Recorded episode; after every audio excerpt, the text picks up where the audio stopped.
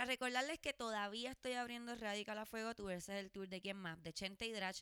Todavía quedan boletos para Cagua, Yauco, Bayamón. Pueden conseguir los tickets en tiquetera. Eh, si quieren van, compran su taquilla, pasan por el show, ven 10-15 minutos de mi set para que vean cómo puedo ser graciosa de una manera organizada. Y de una vez ven el show de Chente, que también está brutal, es una hora y media súper cabrona de chistes de Chente. Eh, el 27, miércoles 27, en Río Piedras, tenemos el Open Mic de ensayo en el ensayo. Esto es eso mismo, un open mic de ensayo donde van varios de los comediantes, nos trepamos allí, hacemos dos o tres cosas. Así que no les puedo asegurar que esto sea 100% gracioso. A lo mejor es 50% gracioso, 50% bochornoso, pero sí le puedo asegurar que la entrada es gratis. Se pueden dar la vuelta por allí, la pasan cabrón con nosotros. El jueves 28 también en Río Piedras hay show en Baker's Bakery de la Puerto Rican Orchestra. Para el que está metido bajo una piedra y no sabe lo que es la Puerto Rico Orquestra, esta es la orquesta de Titito Sánchez. Está súper cabrona. Titito es el creador de Calzoncillo Music Night. Que de una vez busque ese calzoncillo si no lo han hecho todavía. Eh, miércoles 28, Baker's Bakery. Pueden ir, en verdad está súper cabrón y la vamos a pasar súper bien allí quiero agradecerle a todas las personas que no solamente escuchan el podcast, pero que me envían mensajes, que le dan share a mi podcast, que me envían screenshots para colaborar. Gracias a todos, en verdad los amo, hacen que mi vida sea mucho fucking mejor. Eh, en este episodio me acompaña Cami Cami Cami y Eric Bonilla. Si escucharon el primer episodio, saben que Eric Bonilla tiene mucho que ver para que este podcast se esté dando. Así que espero que la pasen cabrón como nosotros la pasamos grabándolo. Esto yo esperaba más de ti.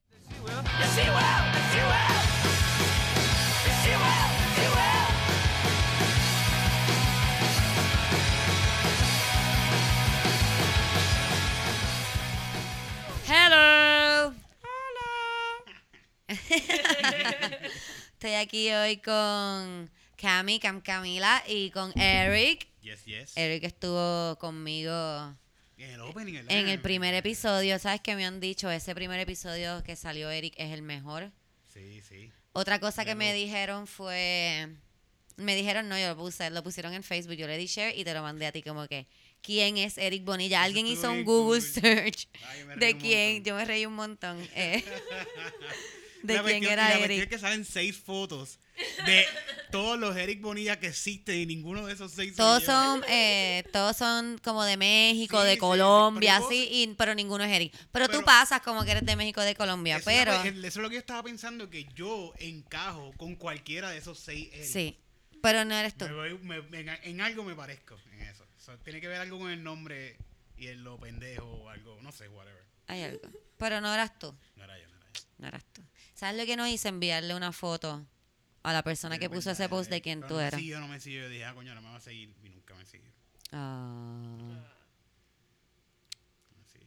Por si acaso estás escuchando este podcast, Sí. que estabas googleando quién era Eric, Pero yo tampoco lo seguía a él. se llama Eric, se llama Eric Bombón. No, no, mentira. en Yo, creo- yo creo Instagram. que sí, yo creo que sí lo empecé a seguir. Tipo, es súper cool. Se ve que tiene fotos cool. Así se ve que tiene la vida que yo nunca he tenido. Ajá, ajá. Qué cool, sí, eso es lo Está cabrón bueno como uno de... piensa, como uno piensa. Eso te iba a decir. las redes. Eso te iba a decir, está cabrón como tú puedes enseñar que tienes la vida que tú quieras. Sí, mira, hace poco un pana mío, Osvaldo, me dice, mira, ¿y qué es la que hay con tal comediante? Y yo, ¿qué pasó con él? Ah, él me dijo ahí que viene con una temporada nueva, que le va a meter a qué sé yo, que esto, que sí lo otro. Y yo, pero por, ¿de dónde tú sacas eso? Bueno, y, y buscó una foto en Facebook de él contigo y con, con Titito Ok. diciendo esto. Y yo lo miro y yo, Tito viene donde nosotros en ese momento. Y yo, Titito, ¿qué tú tienes con este comediante? Y tú, carajo. No le crean, no le crean a todo lo que ponen en las redes. No, yo una vez, yo creo que el ejemplo más cabrón de eso que yo he visto en mi vida fue una señora que yo vi con las hijas, este, obligándola a que como que cogieran una flor y lo olieran como para tomarle la foto. Y ella, ¡Nena! ¡Nena! ¡Dios mío! ¡No! Derecha, derecha. Huele la flor. Sonríe. No, pero no le pegues la nariz así, no como de lejos, de lejos. Delicada, delicada. Y era- tengo alergia, mamá. y yo imaginándome el caption después como que pasando la linda con las nenas en Viejo San Juan. Disfrutando un, so- un domingo. Hashtag bendecida. Hashtag agradecida. Las nenas. Y las nenas llorando ahí. Está brutal, Oh, sí. cabrón. A mí siempre me da gracia eso. Yo no, yo tengo que, que mejorar esa parte de mí. Porque a mí me da mucha, mucha dificultad hacer eso. Como que a mí me Mentir en las estaban. redes, sí. me estaban tomando la foto de, de San Valentín. Ya. que salgo con los chocolates. Y esa fue una de como 25 fotos en la que parece que yo estoy teniendo un ataque de epilepsia literal. literal, porque me dice, eh, la como me dice que mira para acá, y mira para acá, como la foto de arriba, lo que se veía era como que los ojos blancos. Porque, o sea, yo. Un zombie. Entonces yo, Un zombie de sí, yo no sé si es que yo estoy un poco par de segundos en el futuro, pero yo tengo la pose, ¿verdad? Tengo la pose súper cool, estoy súper cool posando. Y cuando, ay, me canso de posar, tomar la foto. O sea, que yo creo que yo estoy como que en el futuro y creo que ya tomar la foto, whatever, no sé qué pasa ahí. Tienes que darle el shot tú decirle, ahora. Sí, ahora, soy horrible. Sí, horrible, a mí me da mucho no sé, trabajo no como que... Algo que me dicen mucho, me lo dijo la comba esta vez, fue como que, Cristina, tienes que verte con más natural. Más natural. Siempre me dicen, cuando actúo es- también me dicen eso. Esa es la pose más difícil. Eso es lo más difícil. La más difícil. Tienes que verte natural. Entonces la hago natural y me dice, pero parece que estás muerta. Pues es que soy- pues estoy siendo yo. Sí, Pues no no, hay nada natural. natural. No hay nada natural de, de posar como que... No. Sí, eh, es un logro. Hacer que se vea como que sí, yo nací con la espalda así de arqueada. Sí, ¿no? yo, yo tenía como tres brasiles puestos Yo para me- que se me viera más cleavage. Yo no podía casi ni respirar. Entonces tenía como unas velas que después creo que las sacamos porque estaba a punto de quemarme el pelo. Mi pelo es flamable por el bleach. Este... La otra vez con los patines que tenías que tenerlos en el aire acostados. Sí, yo hice unas fotos acostadas así. Eso estuvo bien cabrón, me, encanta. Unas fotos acostadas y me dice, se ve súper bien con los patines arriba. ¿Podemos hacer eso? Y yo, claro. Claro que podemos. Horrible, horrible. Patines yo, No, como las fotos brincando, a mí me han tomado fotos para obra y eso brincando como que en el aire y es una pendeja verse no verse con cara de pastel como que oh shit estoy brincando es como que Sí, sonreír ajá. brinca un dos tres ahora un dos tres ahora y uno ahí sudar es una mierda a mí eso de modelar nunca se me... a mí tampoco a mí Además de que mido dio. 5'2". Y como que yo no... ¿Sabes? que Este lo está dominando este Bad Bunny. Sacó un video hace poco, creo, de él casándose, whatever, en el video. Y lo está dominando bien cabrón porque yo le miraba la cara de él mirando a la cámara directo con esta cara sexy. Y eso es bien difícil de lograr, tener Sí. esa cara straight ahí, sexy, mirando a la cámara mientras estás cantando. Lo está dominando. está- pero esos son los ojos tierrita eso es Eh, Camila me enseñó eso. Ese es el truco. Este, los ojos tierritas, lo que pasa es que pues viéndolo es mucho más fácil. Pero eh, a mí una fotógrafa me dijo, tú te imaginas que te acaban de tirar tierra en los ojos, eh, pero como suavecito. Y entonces Ajá. haces como... Y cuando miras a la cámara, los miras así con los ojos entrecerrados. Como, como, ay, ay. Ay, me Ay, me tiraste tierra. Mira, mira el mío, mira el mío. Tírame tierrita, tírame tierrita. Tierrita. Ah, tierrita. ¿Ves? Yo parece que estoy... Un ataque epiléptico. Ataque epiléptico. Este, hay otros diferentes. Yo, yo veo un reality, el que yo veo de los restaurantes. By the way, esa fue Joelis Rodríguez. Te amo. Fuiste la primera persona que me enseñaste a posar sin sentirme como una normal. Ahí, ¡ah! Pues- un Lego. Pues yo veo un reality y el muchacho, y no mucho que es modelo, hago modelo entre comillas, porque pues en verdad no es tan modelo. Pero él tiene un montón de poses y es así, es como que, ah, tú tienes la pose de que te están llamando, pero te tocaron la espalda, como que estás caminando rápido para el frente, pero te tocaron la espalda. Sí, la de catálogo Ah. de Old Navy. Sí, como que, sí. ay, tengo prisa, pero ¿qué? Esa. Pero está cabrón que estos modelos tienen muchas poses que van rápido, que es como... ¿Cómo es que le dicen Vogue? No, no es un Vogue, sino que cuando tiene la foto... Sí, eso porque tiene un son tres segundos, Eso tiene ¿verdad, un. Camila? Eso. Sí, tú- es Son tres que Un, segundos. dos, tres, pa. Un, dos, tres, pa. Mi Un, papá, dos, una, tres, con mi pa. papá, yo conocí a mi papá cuando tenía 12 años. Cada tres segundos una pose Y mi papá me conoció y me mandó a clases de refinamiento y modelaje. Por eso yo sé estas cosas. Por eso yo sé estas cosas. Son tres segundos. Con Fontecha. Eh, no, con Débora Cartidú. Con Débora Carti. no Déjame digas- contarte, Débora De- Débora tiene que Cartidú. estar, escucha, Deu, escucha esto, es como que por favor no lo digas alto. Ay, perdón, perdón. Está es que a decepcionada, como que no. Quiero decir algo bien importante. Yo como de lo más bien. Y yo sabía eso ya. Mi mamá me enseñó modales. Lo que pasa es que mi papá es un pendejo. Yo creo que fue más como que por decirle a mi mamá, tuve que mandar a esa nena a clases de refinamiento porque no la supiste educar. Como que, cabrón, por lo menos me educó por 12 años. I didn't even was there. La cosa es que me paga estas clases. El peso que con eso estaba pagando toda la educación que no me dio él directa, me mandó una de estas. Y a mí no me gustó, no fui nunca a la graduación, a las fotos finales, Pero, como que... tiene una graduación. Sí, modela Sí. frente a toda tu familia y la familia de toda la gente que está ahí contigo, porque más nadie. Y me vino con un pedófilo que otra secuela también. Pero no. No fui. No es que no me siento cómoda, como que eso de. Dale, siéntete feliz, como que. Ah. Es como tú sabes todos los traumas que yo tengo. Sí, a mí me gusta mucho cuando me dicen. yo conocí que- a mi padre a los 12 años. Es la pose de conocer a tu Como- papá. Eh. Como ponte sexy, ponte sexy, ya sé. Como tiesa, como no. Es que Tú sabes que ser sexy es una de las cosas más fucking difíciles porque realmente yo una vez estaba grabando ¿Qué una es ser escena sexy? exacto para empezar y yo estaba grabando una vez una escena de sexo y pues yo me estaba- duro cuando dijo eso. Estaba yo- grabando una escena de sexo. Es profesional. Recuerden Eh, que sí, Camila es una actriz profesional. Exacto, no, no es que estaba con su jevo. era- Fue, fue como Barlo Frigel. Sería horrible. No, a mí. Osvaldo nada más me agarró una nalga en, en vasos de papel, pero pues esa película está enterrada, No así que ¿En qué? esa película no existe. ¿En qué? Esa- yo- En vasos ¿Eso de es una papel. película? Yo no, yo no sabía. Eso se borró. Con Pues, el Mandela Effect se borró de la memoria de algunas personas. Exacto, pues nada, el punto es que fue para mí fue la primera vez que yo dije, oh wow, espérate, o sea que como yo lo hago no es sexy, como que porque yo estaba como Ah, Diablo, batriz. me- Te tiraron el, te tiraron el. Te quedó súper bien.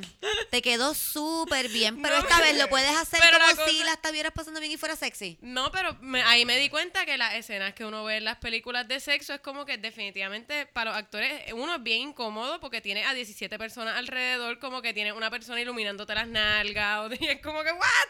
Esto es bien raro.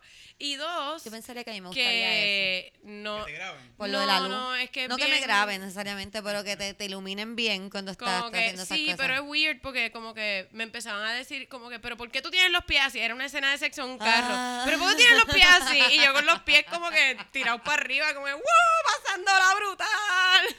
Me decía, pero apunta los pies, hace. tienes que apuntar los pies y tienes que arquear la espalda. Y yo me sentía como que, ¿what? ¿Qué está pasando? Sí, Y en verdad no era. Me di cuenta ahí que de afuera quizás lo que yo pienso que estoy haciendo no se ve así. Sí, yo vi. Tienes que chichar más frente al espejo. Exacto. Pero fíjate, ok. Es buena, es buena. Es como todo en la Quizás es que actuación. frente al espejo, pues quizás cuando lo hago frente al espejo, pues estoy más consciente y entonces, tú Pues por sabes, eso, por eso. arqueo Por la eso. espalda y es- escondo la barriga, pero pues como yo no me estaba viendo, yo estaba cómoda y yo estaba ahí como que, ¡wow! Existe la Pasando. memoria muscular. Bueno, pero igual. Igual como no la estaba pasando bien, cre- creo que también eso estaba Ah. Eso es lo que ahí pasaba, como que, sí. pues, Nadie la pasaría bien como Barlo Frigel. no era Osvaldo Frigel. y ay, mi compañero era gay y estaba todo el tiempo como que, esto se siente tan raro, yo no sé, yo nunca lo he hecho con una mujer, como que, ¿qué se supone que yo haga ahora? Él estaba ahí desjompeando a Camila por la oreja. No es por aquí. Mentira. Horrible. Mira, vamos a vamos a las screenshots. Me enviaron screenshots. Yay. Trin, trin, trin, trin, trin. Screenshots, chic. Esos son los clics. Eh, Eric, eh, no tenemos intro, ¿verdad? Para ninguna. Y bueno, yo creo que quizás Titito y tú se pueden como que A lo poner mejor pálido. Intro Sound Machine puede grabarnos un Nos intro. puede grabar intro ser, para los screenshots. Sí, puede ser como con el, la misma tonada para que no tengan que inventarse música nueva. Eso va a pasar, eso va a pasar. Yeah. Yeah. Momento que no va a ser hoy, pero va a pasar. Bueno, Mira. pero está bien. Tómense su tiempo. Tengo aquí. Me enviaron. Me enviaron varios. Entonces, me enviaron. Me enviaron varios. Y tenemos como diferentes ejemplos. A lo mejor no son tan cringy. Hay uno bastante cringy. Bastante. Tenemos un dick pic en esta ocasión, señoras y señores. Ah. Vamos a analizar. Tenemos este dick pic. un dick pic. Quiero dejar claro que la muchacha me envió el dick pic censurado y yo le dije, pero, Envíame pero envíamelo sin la censura. Ella fue súper decente, Ella fue súper cool. Ella fue más cool que el tipo que Sí, se lo sí. envió a ella. Como que coño, yo no quiero que tú pases por lo mismo que yo pasé. Déjame ponerle una carita feliz. Con las lágrimas saliendo de la alegría. Pues mira este, mira este, vamos a ver aquí. Este no lo veo tan cringy. ¿Qué tú crees? Vamos a ver. Este no lo veo tan cringy. Le pone, buen día. Yo sé que no me conoces, pero solo quería decirte que vi unas fotos en las que sales en un photoshoot y te quedaron bien las fotos. Creo que deberías de seguir haciendo eso. Espero que estés bien. Buen día. Aquí yo creo que necesitamos background. Uno, de cuándo eran las fotos, porque si eran del 2014... mm, Pero ella hace fotos, como que ella tira fotos. Bueno, pero y si de repente eran como que, porque a mí me han dado like a fotos de cuando yo abrí mi Instagram hace como tres o cuatro Sí, años y eso, eso- es súper freaky. O cuando me dicen, me encanta esta foto y me envían el screenshot de esa foto del 2015. Y es como, ¿what?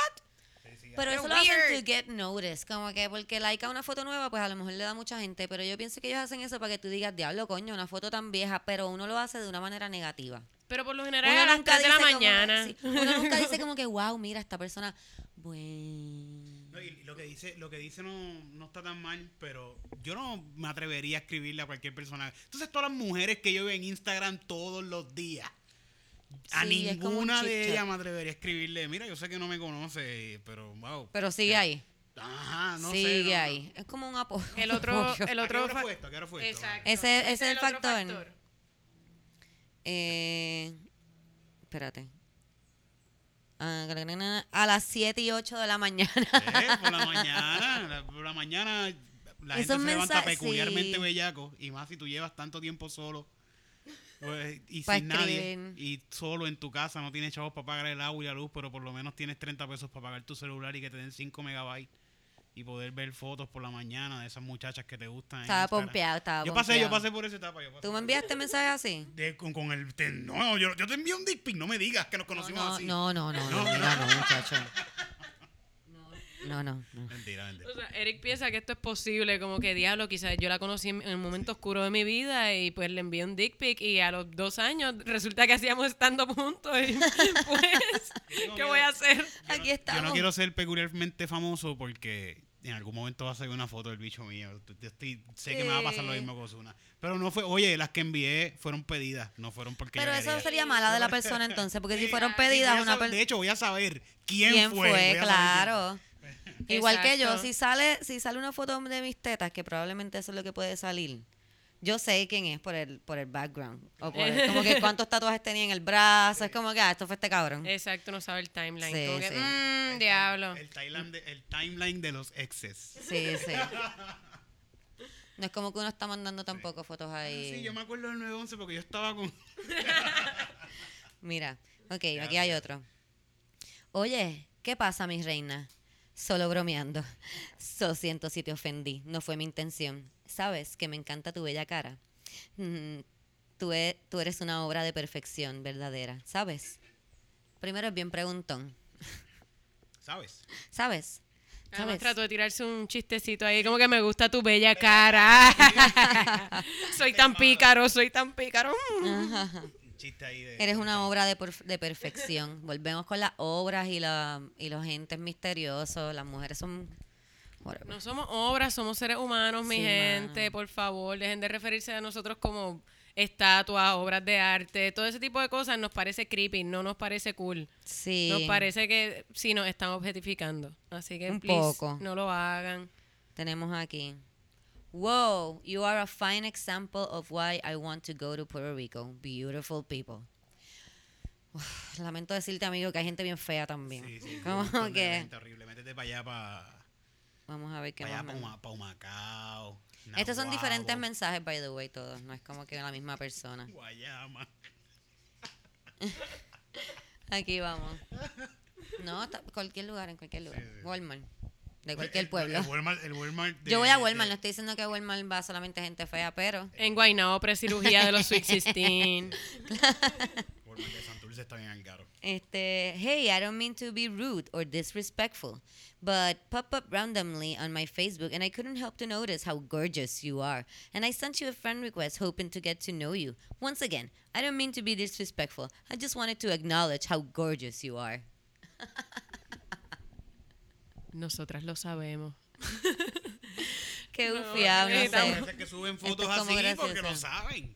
Eso es lo- eso es lo que yo Exacto. pienso. Si tú- Es que a mí me gusta eso de los hombres. Los hombres siempre es que, puñeta, ¿cómo se sentirá eso? Yo no sé. Yo ahora que estoy haciendo comedia lo estoy desarrollando, pero como que levantarte por la mañana y querer que la gente sepa lo que tú piensas. Como que yo quiero que que, tú sepas lo que yo pienso de ti. Tú sabes que, Eric, yo pienso que esa barba te queda bien. Solamente te quería dejar saber que esa es lo- mi opinión. O sea, no quiero faltarte respeto ni nada, solamente quiero que sepas que esa barba te queda de lo más bien. Sí, no, no es como que yo he perdido sueño pensando como que un tipo random de Estados Unidos pensará que yo estoy buena, como que no sé si por- si tan solo alguno me escribiera ahora mismo y me dijera que soy bella si no me suicido. No, eso no pasa. A mí me gusta con los tatuajes porque los tatuajes pasan mucho como que, diablo, ese tatuaje, déjame decirte que te quedó, hacho, está brutal. En verdad, brutal. Es como que, gracias. Todos los días me pregunto si me lo debí de haber hecho. Sí, Todos yo, los días. yo pagué por él, yo sé que está cabrón. Como- Era lo que yo quería. Exacto. Yo no pensé como que este tatuaje está medio feo, déjame hacérmelo. Y a ver qué la Déjame gente pagarle piensa. a alguien para que me lo haga. Ay. Vamos aquí, vamos al dick pic. Aquí ¡Yay! tenemos. Yay, dick pic Estaba aquí calladito porque yo quiero que time. pasen ya los temas porque quiero ver el dick pic. Dale, Ok, vamos. aquí está el dick pic. Eh, le envían a las 2 y 34 pm. Hola, muñequito sorpresa. Muñequito sorpresa es como un regalito y un muñequito ¿Qué carajo tú haces a las 2 de la tarde con el pene afuera? No, no, eso no fue a las 2, fue a las 5. Ok. A las 2 y a las... hoy, Porque es temprano. calo eso, lo que quiero lo que quiero decir es que es calo. A las 2 y 34 le dijo hola y le mandó un muñequito, como que un... Como por ahí viene una sorpresa. Por ahí Eso viene una sorpresa. De un regalito, exacto. Un perrito con un regalito. Un perrito con que, un regalito. Un regalito le Te digo. voy a enseñar el perrito. Y ese mismo día, a las 5 y 45, le envió esta foto de un pene. ¿Qué tiene ese- ¿Él se está bañando? Sí, yo creo que sí. Pero, Yo también lo miré, yo dije, ¿tendrá? ¿Cómo es que se llama lo, lo sucio que tú dijiste? Es Megma. ¿Te- ¿Será smegma? ¿Será mugre? Es o costra o se está bañando y es espuma. Sí, no sabemos. Si es costra, wow. Entonces, loco. como la luz le está dando, parece que el bicho está saliendo como que de un boquete entre las dos Pero esto es una producción cabrona porque mira, él se metió al baño, Sí. se afeitó el bicho, se lo dejó en espuma y salió afuera porque mira la loseta. Sí, él él se salió de la de baño. ducha, se salió de la ducha para poder poner la luz de arriba como va. El tipo, este tipo tiene que ser un fotógrafo obligado. Eso no, no. Este- Eso sí, es lo sí. que yo digo. Los tipos se convierten en fotógrafos cuando están Sí, sacando porque esas fotos de bicho. Porque ellos miran la iluminación. Y de hecho te tapó aquí un poquito para que tú pienses como que mira, hay un poquito más.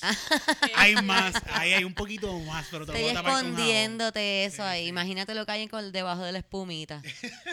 Yo pienso que la espumita está tapando los chancros de herpes que tiene. Ah, puede ser. o verrugas o algo así. Y por si acaso, que el otro día alguien me dijo como que no, pero eso de las muchachas que publican los dick pics que les envían, eso es revenge porn. No, es revenge porn si tú enviaste una foto que te pidieron y después la publican. Pero si tú estás hostigando a gente enviándole fotos de penes por ahí, eh, pues sí, un poco te mereces que te saquen, como que digan tu nombre por ahí, que sepan que tú eres un acosador. Nada. Es que yo pienso que si tú me si tú me pides una foto de tu bicho que yo no te si tú me envías una foto de tu bicho que yo no te pedí, es que tú quieres que mucha gente lo vea. O a ti no te interesa que los de la gente lo vean en realidad. Si tú lo estás, si tú lo estás enviando a cualquier Sí, porque persona, si tú me lo estás a ti no enviando te va a estar malo que todo el mundo la vea. ¿no? que yo no te conozco, pues yo pienso que tú se lo estás enviando como que a, tu- a cualquiera por ahí, o que yo te estoy haciendo un favor. En verdad yo pienso que te estoy haciendo un favor porque te estoy ahorrando el tiempo de tener que enviárselo a un montón de mujeres diferentes. Hay gente que paga por esta pauta, que de hecho está- estamos abiertos a pauta. Sí, aquí claro, si te gusta el pod- si te gusta el podcast, yo esperaba de ti y quieres ayudarme a vivir solamente de, de este tipo de trabajo, bueno, de mi trabajo quieres- creativo. O quieres auspiciar lo que es el un podcast. verdadero podcast de whatever. Envía chavo, envía chavo. La cuestión es que envíe Envíanos dinero. dinero. Arriba corazones. Mete la mano en tu bolsillo y saca lo que tengas en ese bolsillo y envíalo por ATH móvil. Me gusta, me gusta Eric. Me gusta Eric, lo voy a traer más para que me tire los auspicios así. Esa, el número de ATH móvil, tírale. eh, el tuyo. Ah, pues 787-941-6781 y pone podcast de Cristina y, pon, y echan un mensajito y se lo voy a hacer llegar. Y él me lo hace llegar. ¿Viste? Excelente. Yes, así que si quieren enviar dinero para mejorar la calidad de vida de todos los integrantes, en especial la mía. podemos- ahora mismo te hace falta un micrófono bueno. Un micrófono adicional porque nada más, hay, Sí, nada más hay está- dos. solamente tengo mismo. dos para los que no me pueden ver, que no Un están aquí. Un splitter aquí para unos Necesito mejores audífonos equipo. porque esos audífonos que tiene parece que te los encontraste en la calle. Quiero decirte que los compré en Walgreens y fueron los más baratos A, que a encontré. dos pesos. No, no me costaron dos porque... No, cinco, están más sí, como ahora. cinco, siete. Pues mira, pues tú, tú tienes la oportunidad de mejorar este podcast. De hacer un upgrade a este podcast y hacer que Cristina tenga unos beats. Oh, yo me vería bien con- linda con, con unos unos beats. O unos Oh. bows que cancelan. Ahora mismo tú estás escuchando ese aire acondicionado de atrás, de, que no es ni de aquí, es del otro lado. Con los bows tú no los escuchas, estás ahí. Está. Yo lo escucho por aquí también, por el... Es que el background de aquí. Es que nos morimos de calor si cierro la vuelta. Sí, sí. Bueno, whatever, ¿para qué íbamos? Pichea. Estamos viendo el, el pene de este dinero, amigo. Sí, ¿verdad? No. Voy a grabar, les prometo que voy a grabar como un audio como el de PBS y el del canal como que por oyentes como ustedes se mantiene nuestro programa. Por favor, envíe su dinero al 787 941-6781. Twing. Vamos a continuar con el bicho este. El bicho lleno de espuma. That's what you need. Oh, De espuma o de esmegma, espuma. cualquiera de las dos. O esmegma. Ok, so que alguna cosa que queramos decir no se ve tan grande. Quiero decir, no se ve tan grande. Como yo siempre he dicho, tiene una cabeza, este es Es blanquito, Está circuncidado, Ah, Sí. aparentemente. está circundado. Eh, Muy nada bien. especial. Vamos, que no es nada especial. No es nada No maravilloso. nada que lo distinga. No, Exacto, por lo menos si van a enviar uno que tenga como un tatuaje, algo como... un corazón como el último que me envió el corazón con el bicho, que tenga algo así, pero espuma, como, o no sé, como que haz un photoshoot de verdad Sí. también. Como que hazlo Sí. más, no sé, vístelo. Ay, ten cuidado. Yo pienso que lo deberían de vestir Hubo con un ropita. muchacho que, que lo vistió, como que estaba viendo un artículo de un tipo que, vesti- que lo vestía y en verdad era bien gracioso, como que Eso de funny. maestro, y le ponía googly eyes. O sea que acabamos de descubrir la- a los cerdos que les encanta enviar fotos de estas. Si quieren pasar Sí, desapercibidos, sean creativos, por lo menos. ponle un bigotito de Hitler. Es lo que yo digo, desarrolla una personalidad, como que no, no pongas tu Sí, bicho ahí en la sí. mesa, nada más como que ah, esto es lo que yo tengo para ofrecer, un bicho. Una, unas gafitas y una nariz. No, Exacto. Bueno, la nariz ya la tiene, unas gafitas y una boquita. como que haz algo. Todo depende del ángulo, podría tener la boquita también. Unas orejitas de gato. Exacto, como cosas cool. A mí me gustan los gatos, un bicho con unas orejitas de gato y unos bigotitos a lo mejor me llama la atención. No estoy diciendo que me la envíen, no estoy diciendo que me la envíen. Exacto, sí. Bueno, quiero hacer la aclaración. Corta, corta, porque van a aparecer, un- te van a aparecer un montón de bichos Sí, sí, quiero hacer la aclaración. Lo que quiero decir es que pienso que sería gracioso. Pero yo pienso que un montón de cosas son graciosas y a lo mejor no las quiero ver necesariamente. Mira, alguien que... ¿Qué vas a decir? Como algunos programas. Mira, hablando de eh, bichos con jabón, vamos a hablar de alguien que nunca va a tener el bicho con jabón con ese problema. Bueno, ahora de ahora en adelante sí. Pero estaba viendo en hay un hay un déjame buscarlo aquí, perdón. Es que es que ven porque necesito que me den auspicio porque necesito Ah, una computadora también, más exacto, que la computadora- más ready. Les conté lo que le pasó a mi computadora. ¿Qué fue lo que le pasó? Mi gato la tumbó. Mi gato quería, yo no sé si yo les he dicho que mi gato me maltrata. El gato Este, más machista que he visto. Es el gato más machista del mundo, mi gato. Mi gato ahora mismo está durmiendo ahí. Che, pero eso Mira está bien. Estaba viendo la Oh. foto del disfrazado. Mira, tiene una foto como si fuera un panadero. Con, Sí, tiene, tiene- Dame la primera, dame, dame decir, La dame la primera primera. es... Es como, como una una momia. momia, como sí. una momia. Y tiene manitos y todo. Sí, Esta es una sí. superproducción, yo creo que, ¿verdad? Yo creo que eso está súper cool. ¿Ves eso? Pero esas fotos se las tomó la novia, como que ellos tripeando. Ah. Pues mira, estaba viendo un artículo y después busqué el video de este tipo en Inglaterra. Salió un programa, ellos tienen un programa que es como en un sex clinic ¿ok? y graban cosas que van ahí súper extrañas. Y va este tipo que él tiene como un ardor en el pene y pues lo chequean y qué sé yo y cuando le- él, no, él no está circuncidado, ¿verdad? Y Tiene, cuando tiene la trompita. tiene su hoodie. Entonces, cuando ella, la, la verdad, la que la doctora que lo está chequeando le pregunta que, que cómo él se limpia, ¿verdad? Cómo él se limpia. Eh, le dice que pues he scrubs. Mira, tengo aquí la respuesta de él. Vamos a mejor escucharlo a él cómo él dice que él se, se limpia su pene. Vamos a ponerlo por aquí. Dale play. Le di play. Sube el volumen. Just, just scrub it. to be scrub fair, it, yeah, yeah. just scrub it. I scrub it. Top- Like, obviously with a shaft. The You put your shafts. foreskin back and you wash it I clean. don't know No? because obviously really sensitive. So to then get a flannel and some soap and just, you know, I'm just what, cabrón. No te voy a decir para atrás y ya. sí, Estuvo 24 exacto. años sin recibir una mamá de bicho. Él, él, bueno, si no se lo lavaba bien, lavaba, claro. probablemente no recibía mamás Coño, de alguien bicho. no le dijo, mira, tú, ¿cómo que eso hay que lavártelo? Para los que no pudieron entender bien, ella le dice, le pregunta que cómo él se limpia. Y le dice, I scrub it. Como que se lo limpia así, le dice, pero ¿cómo te lo limpias? Y dice, I scrub it, the shaft, como que el, tallo, el tron- tronco, tronco, el tallo sí es chiquito, el tronco sí es Nunca se le ha grande. visto la cabeza. Le dice, y pero y, la, y las bolas, sí, I scrub it, the balls too. Y le dice, pero te echas para atrás la piel. Le dice, no. Necesitamos educación sexual, le estaba diciendo, pero a lo mejor no necesariamente solamente en las escuelas, porque se supone que tus papás te enseñen a limpiarte el pipí. Claro. Que Claro. tus papás te limpien el pipí. ¿Verdad? Como que ahí había algo mal.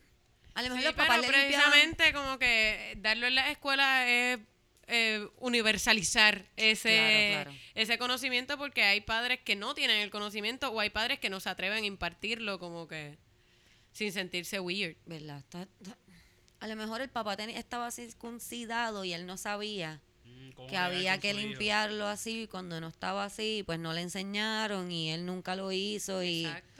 Pobre de todas las mujeres que tuvieron que darse con ese tipo. Quiero decir que el tipo decía que él, que él fue a la clínica porque tenía como clamidia o algo así que se lo había pegado a una mujer. Hmm. Hmm. Eh, Alguien no le dijo a este tipo que tenía que limpiarse. Bueno, Ese es el problema de que a las mujeres nos obligan a ser buena gente. Como que no puedes decirle nada malo porque se va a molestar. cabrón. Como que quizás un montón de mujeres después le decían a las amigas, diablo, ese tipo le apestaba el bicho bien cabrón. bien cabrón. Y tuve que Pero no como quiera porque mira que yo le iba a decir. Imagínate, tú iba a decir. Bendito, iba a pensar que yo soy una bicha. Ay, qué horrible. Qué horrible. Bueno, este, hablando de educación sexual, necesitamos educación sexual también porque, porque por ejemplo, tenemos, ah, salió los otros días una noticia de que Dave Matheson, para los que no sepan, porque yo no sabía, pero ya lo sé, Dave Matheson es el padre, vamos a decir, no sé si fue que se lo inventó, que era el más duro, el macaracachimba. el macaracachemba, en la terapia de Conversión. conversión. La terapia de conversión es la que utilizan, como sobre todo en las iglesias, ¿verdad? Para, no sé si solamente en las iglesias, pero mucho en las Antes iglesias. se practicaba en la psicología porque se pensaba que ser gay era una enfermedad mental, así que se usaba la terapia de aversión, que era básicamente te pongo fotos de hombres y te doy cosas para que vomites y, Y te- te, pongo y te fotos de mujeres y te toco el pipí. Pa- Era, ah, that- ok, that- that was that's weird. weird. Y el que Ah. le tocaba el pipí era este pastor. Era él. Pues el pastor este que, bueno, no sé si era un pastor, pero el hombre este que era como que el macaracachimba en esto de la terapia de conversión salió ahora. mientras veían porno. después de 40, de 34 años de casado diciendo que estaba casado con una mujer, obviamente que él no que él no podía más y ahora él sale con hombres, ahora él es un hombre gay que pues, siempre lo ha sido, lo que pasa Claro, es que lo reprimía. Es lo que él sabe hacer, claro, claro. Sí. es, lo, de él. Es lo de él, eso es lo de él. No. Pero si es un experto en eso, como que él sabe el de comportamiento, pues tú sabes que la gente a veces cuando estudian cosas se apasionan con lo que después él se estudian, apasionó demasiado con lo que estaba estudiando, te dice, Dios mío. No, yo pienso que siempre fue gay. Y por alguna otra razón, por lo que sea, de porque no tuvo una buena educación sexual, por vergüenza, por la iglesia, por lo que sea, él pensaba que eso estaba mal, que se iba a quemar en el infierno, así que... Claro, y él era miserable, así que él quería que todo el mundo fuera miserable con él. Como que yo no puedo Porque- vivir mi vida con hombres, pues que nadie más la tenga. Nadie, no, eso está mal, yo no lo puedo hacer, nadie lo puede hacer. Yo estaba hablando con una muchacha los otros días que ella me cuenta que cuando ella tenía como 16, 17 años, ella estaba bien metida en la iglesia, ¿verdad? Y que ella cogió una vez a su hermano mayor y le cogió un CD del Daddy Yankee y le dijo, nosotros no podemos escuchar ya en esto, en esta casa, porque esto es del diablo y le rompió el CD de Daddy Yankee en la cara al hermano. qué, qué, ¿Ah, ¿Qué, qué, qué? Mira, Así yo le meto mismo. una patada en la nariz. Así mismo. En la nariz, En la nariz. específico. En la nariz. Guata. Es tu hermana, es tu hermana. Tú le puedes dar una patada en la nariz a tu hermana. ¿Tu hermano nunca te dio una patada en la nariz? No, mi hermano y yo jugábamos a karate y yo tenía siempre tantos chichones porque él como que me metía la pierna así como para tumbarme y siempre me agarraba, como que ese era su truco. Ah. Pero hubo un par de veces que no me agarraba y era como que contra el zócalo, contra el piso, contra un mueble. eh, los hermanos se les puede dar duro. Nos llegaron a llamar a servicios sociales porque pensaban como que esta nena va todas las semanas a Con sala de emergencia con moretones. Éramos mi hermano y yo que éramos unos salvajes. Pues está cabrón, está cabrón, ¿verdad? Yo, yo pienso que la gente cuando está bien afanada en algo, como que no, eso es malo, eso es malo, eso es malo, eso es malo, es porque hay algo ahí. Sí, sí, es Como que los que dicen, ah, la prostitución es mala. Mm. Hmm, ¿Eso es porque no puedes pagarla o qué es la que hay? O porque te dieron un ticket allí en la esquina de... O porque En la tiene- 18. hay algo ahí. Es como que habíamos comentado que la gente extremadamente buena siempre como que levanta sospecha. Sí, es eso, es eso también. "Ay, yo soy bien bueno. Yo soy bien bueno. Es que yo soy Y tan decirlo, bueno. También la cuestión es decirlo, porque yo estoy seguro que hay mucha gente buena que no dice nada. Que hace muchas cosas buenas por whatever quien lo haga y no dice nada. Sí, y no espera nada a cambio. Y no espera Como nada a que- cambio. Sí. Pero hay mucha gente que sí se dedica como que a hacer cosas buenas y a decir, mira, yo Y a tomarle fotos a, las cosas buenas que hacen. A mí me destresa. A mí me destresa cuando conozco a alguien esto". nuevo y, me dice lo que es. eso todo el tiempo, Exacto. todo el tiempo. Me da estrés cuando conozco a alguien nuevo y me dice lo que es. Como que "Ah, yo soy humilde, o yo soy bueno, o yo soy gracioso, o yo soy bien inteligente. Es como Sí. que, Hmm. no sé, deja, no sé. No te conozco, no voy a confiar en ti. No, Déjame yo- ver yo tuve hablar. un compañero de trabajo que era súper religioso, grupo de jóvenes, toda la cuestión. Él era el más bueno. Él una vez yo le hice un chiste como algo de porno y él como que, no sé de qué me hablas. Yo nunca he visto pornografía en mi vida. Ay, y yo ahí como que, oh, wow, está bien, era un chiste. Pero el punto es que el tipo resultó ser la persona más backstabber con sus compañeros de trabajo. Era un tipo horripilante. Como que en su, tra- o sea, su trato con la gente era el peor. Y es como que, ¿de qué te vale cantarte? Porque no veía porno, a lo mejor es eso. Sí. No tenía ese Sí, release. sí. Yo pienso también que la gente, no todo el mundo obviamente, pero mucha gente que está en la iglesia como que como saben que tienen ese perdón, pues ellos deciden hacer como malas cosas. Sí, sí, me arrepiento a última hora. Claro. mi, mamá es así, mi mamá va a la iglesia. Ya lo no, eres. no falla, mami no va, no falla, va todos los domingos, Y sí. aporta a la iglesia y todo, yo, chacho, lo, lo- bueno, no voy a hablar más, pero lo- los asientos, tú fuiste a esa iglesia. Sí, yo Los fui. asientos de esa iglesia están bien cabrones. Sí. Es por mi madre que es- la mitad de esos asientos tienen que poner el nombre de Drusila Bonilla, puñeta, con todo lo- bueno, Los bien- ha pagado tu maíz. Bien cabrón, dejando allí Con todo el perdón que está pidiendo. No, no, mami, no, yo pienso, mami no está pidiendo perdón. Mami ya tiene, ya siente que tiene un permiso de pre-perdonación. Ah, Y hace ya, cabronerías no. a tu tiplén. Tu mamá tiene Eh, prepaid este forgiveness. Eso. Ya. Bueno, siempre que a usted le hagan un corte de pastelillo, cuente y jure que alguien en una Jeep que tiene un sticker de mi Dios está pasado. Sí, sí. Sí. Y mami va por el, mami vive la vida ahora mismo, mami ya está mayorcita. Y vive la vida sin temor a Cristo porque ya sabe que Cristo le teme a ella. Wow. Y como que va haciendo cabronerías por la vida. Es lo de mami ahora, es lo de mami. Yo, la acompañé- yo, la- yo, yo no, quiero, no quería ir con ella para, para Orlando, para una fiesta de whatever que teníamos que ir para allá. Pero ella quería ir, que esto es un bochinche de familia. Esto es un bochinche de familia, bien cabrón. Cierre, Pero cierre, está bien bueno, está bien bueno. Péguense, péguense.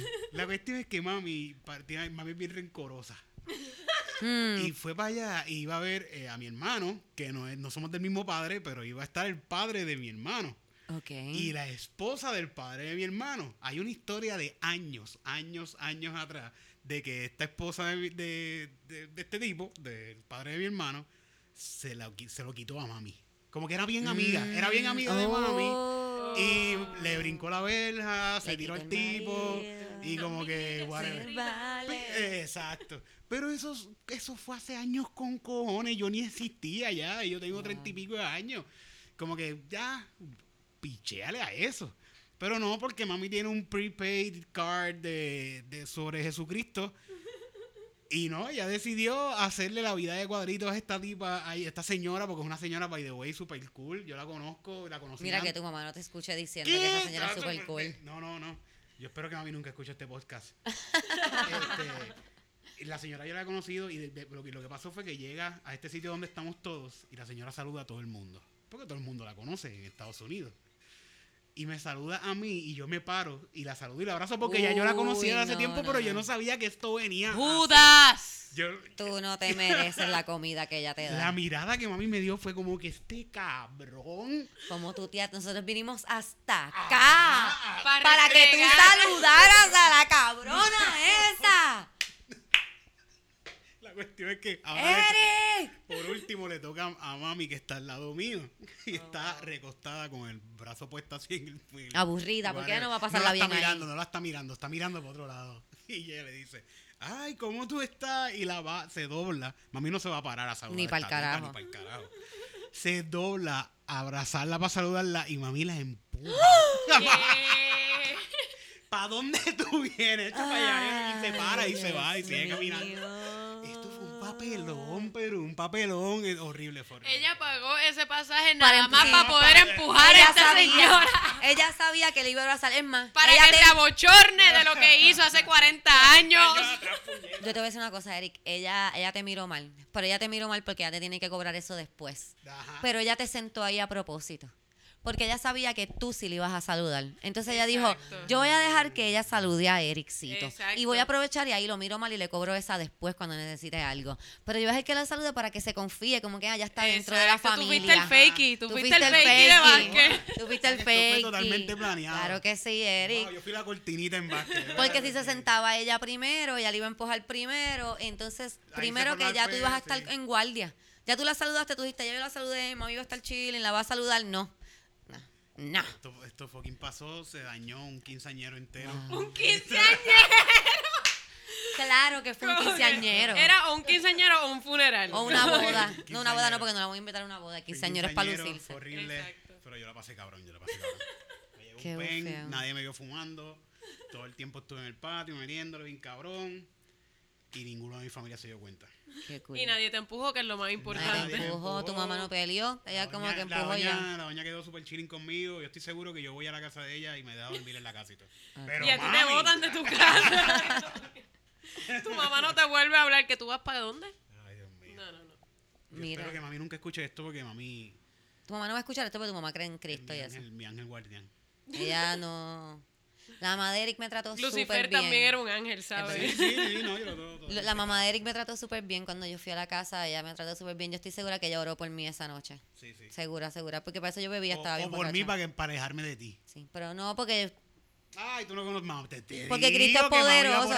Si tu mamá hubiese querido que nosotros no trabajáramos juntos, nosotros no estaríamos Es trabajando cierto, juntos. es cierto, Tú no conoces es el poder de tu mamá todavía, Eric. cierto, es verdad. tu mamá hubiese metido una cizaña donde tu mujer. Pero una cizaña de que, mira, tú debiste que mira esa mujer, esa mujer es de la calle, mira esa mujer con esos pantalones cortos, tú dejas que Eric esté con esa mujer tantas horas. Bla, bla, bla, bla, Yo, creo que tú lo dices y en mi, mi memoria creo que sí pasó. creo que estoy escuchando como a Grace diciéndome, mira, tu mamá me llamó y me dijo esto y esto y esto. y creo que sí. Ay, Dios mío. Entonces, Grace está súper cool con eso. Sí, Grace, yo la quiero un montón. Grace es la mejor. Yo, yo digo que Grace es más graciosa que Eric. ¿Tú no tienes a Grace en Ella es la que Facebook? me dice los chistes. No, no la tengo en Facebook. Te voy a enviar para es que Grace Eric. va a hacer unos posts más graciosos que los de Eric en Facebook. Sí. Grace es la esposa de Escribe Eric. mucho, yo la tengo en high. mentira, mentira. Mira, ok, vamos a hablar, eh, vamos a nuestro tema, otro tema favorito. Este es... ¿En qué mujeres se quedan tanto? Eh, y para esto yo tengo dos historias que pues, casualmente me pasaron hoy. Sí, Yo no teníamos nada así mierda. específico, pero Camila llegó y me tocó la ventana. Yo no sé si yo les he contado aquí que Camila es mi vecina y nosotros Somos somos, Mingy como Mingy Petraca. Petraca. No se iba a grabar, pero no, te- tenemos que grabar porque mira lo que me acaba de Mira pasar. lo que acaba de pasar. Vamos. Eh, las dos cosas que me pasaron, uno es que fui a sacar unas copias eh, y me atiende este señor mayor y me dice, pero ¿de qué son estas copias? Que Importa. realmente no sé por qué te importa, yo te voy a pagar las copias. Pero le digo, pues son unos libretos para mis estudiantes. Ah, sí, de que tú eres maestra No te importa. eh, de, de actuación. ¿Pero en español o en inglés? En, en español. Ah, y entonces empieza a hablarme de que él, de chamaquito, cogió clases de teatro. Este, de, que casualmente pues él conocía a mi abuela y bla, bla, bla, super cool. es que tú das tu apellido, Camila. Este, es Si que lo dice, lo dice edad. al principio del, del Ah, libreto. No, pero entonces empieza a decirme como que Monclova, ese es como el comediante, ¿verdad? Y yo, bueno, el actor, sí, bueno, realmente es comediante, él no es actor. Y yo, "Oh, ok, wow. Es mi papá, yo sé. Insultándome a la familia, está bien, no hay rollo. Y yo, sí, porque, ¿verdad? Se le saca más chavo a la comedia. Y yo, oh, oh, pues sí, no sé, señor. Sí, sí, está bien, mi papá es comediante, no es actor, lo que usted quiera, sácame las copias, tengo prisa. La cosa es que empieza, ¿y en qué, en qué tipo de papel lo va a imprimir? Y yo le digo, pues en papel de letra, de ese, normal. Y me dice, sí, exacto, 8, ocho por, ocho por 10, que whatever. 9 Y yo le 11, digo, ¿no? eh, 9 por 11 es legal. Entonces ahí él va. Ah, Así no es que se imprimen los libretos. En mis tiempos, mira, cuando yo cogía clases, se imprimían los libretos, se imprimían los libretos como era de verdad. Se imprimían en página legal. Los libretos se tienen que imprimir en página legal y empezó a explicarme a mí que yo no he conocido otra cosa en mi vida que no sea la actuación y los libretos. Y él en algún momento en su high school actuó. Pues él me estaba explicando por Hizo de qué árbol, hizo de árbol en él hizo de árbol en algo, ¿no? Quizás, qué sé yo, realmente no sé en qué actuó, pero el punto es que él me estaba explicando cómo era que yo tenía que imprimir esos libretos en página legal. Y yo le digo, mira, pues si, si son menos páginas y tú me lo puedes convertir, pues sí, en, imprimirlo en página legal yo no tengo ningún problema. Porque de verdad yo quería salirle ahí y me dice, ah, pero eso te sale más caro, tú vas a gastar tanto, tú Ay, vas a estar no, gastando viejo, tanto el libreto. Y yo, Pero dame, no quiero imprimir. Se lo voy a enviar por email a todo y que lo lean en el celular. Nah, que no me quedé porque finalmente me hizo precio y me lo imprimió más barato. Pero fue como que a cambio de yo sentarme y escuchar toda la verborrea de que, ah, en mis tiempos sí que se actuaba. ¿Y qué tú haces? ¿Y qué tú das en tus clases? Entonces él estaba como dudando de todo lo que yo le decía que yo hacía. Era como que sí. ¿Y qué tú enseñas? ¿Y cuál es la escuela de pensamiento de actuación que ustedes tienen? Ay, Y yo, cabrón, cállate la boca, tú trabajas en una imprenta, no que sea nada malo, yo trabajo en una imprenta también, pero que estás cuestionando tu vida. Exacto, tú eres dueño. Es como si yo te empezara a preguntar como que, pero ¿en qué tú vas a imprimir eso? Pero tú sabes que las máquinas Xerox no son tan buenas como las... Es que la, la única marca que yo conozco son Xerox. ¿Tú pero- sabes lo que significa CK en, en, en, en? Exacto, Yo no. sabes, ¿No? Pues entonces, déjame en paz. ¿Tú Esa es sabes- tú una. ¿Sabes decir todos los ingredientes de las pizzas de corrido sin parar?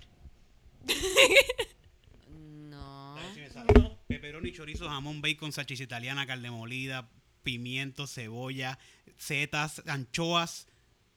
Ya, yo creo que las dije todas. ¿Y Me queso? falta. ¿Dónde tú trabajabas? En una pizzería. En una pizzería.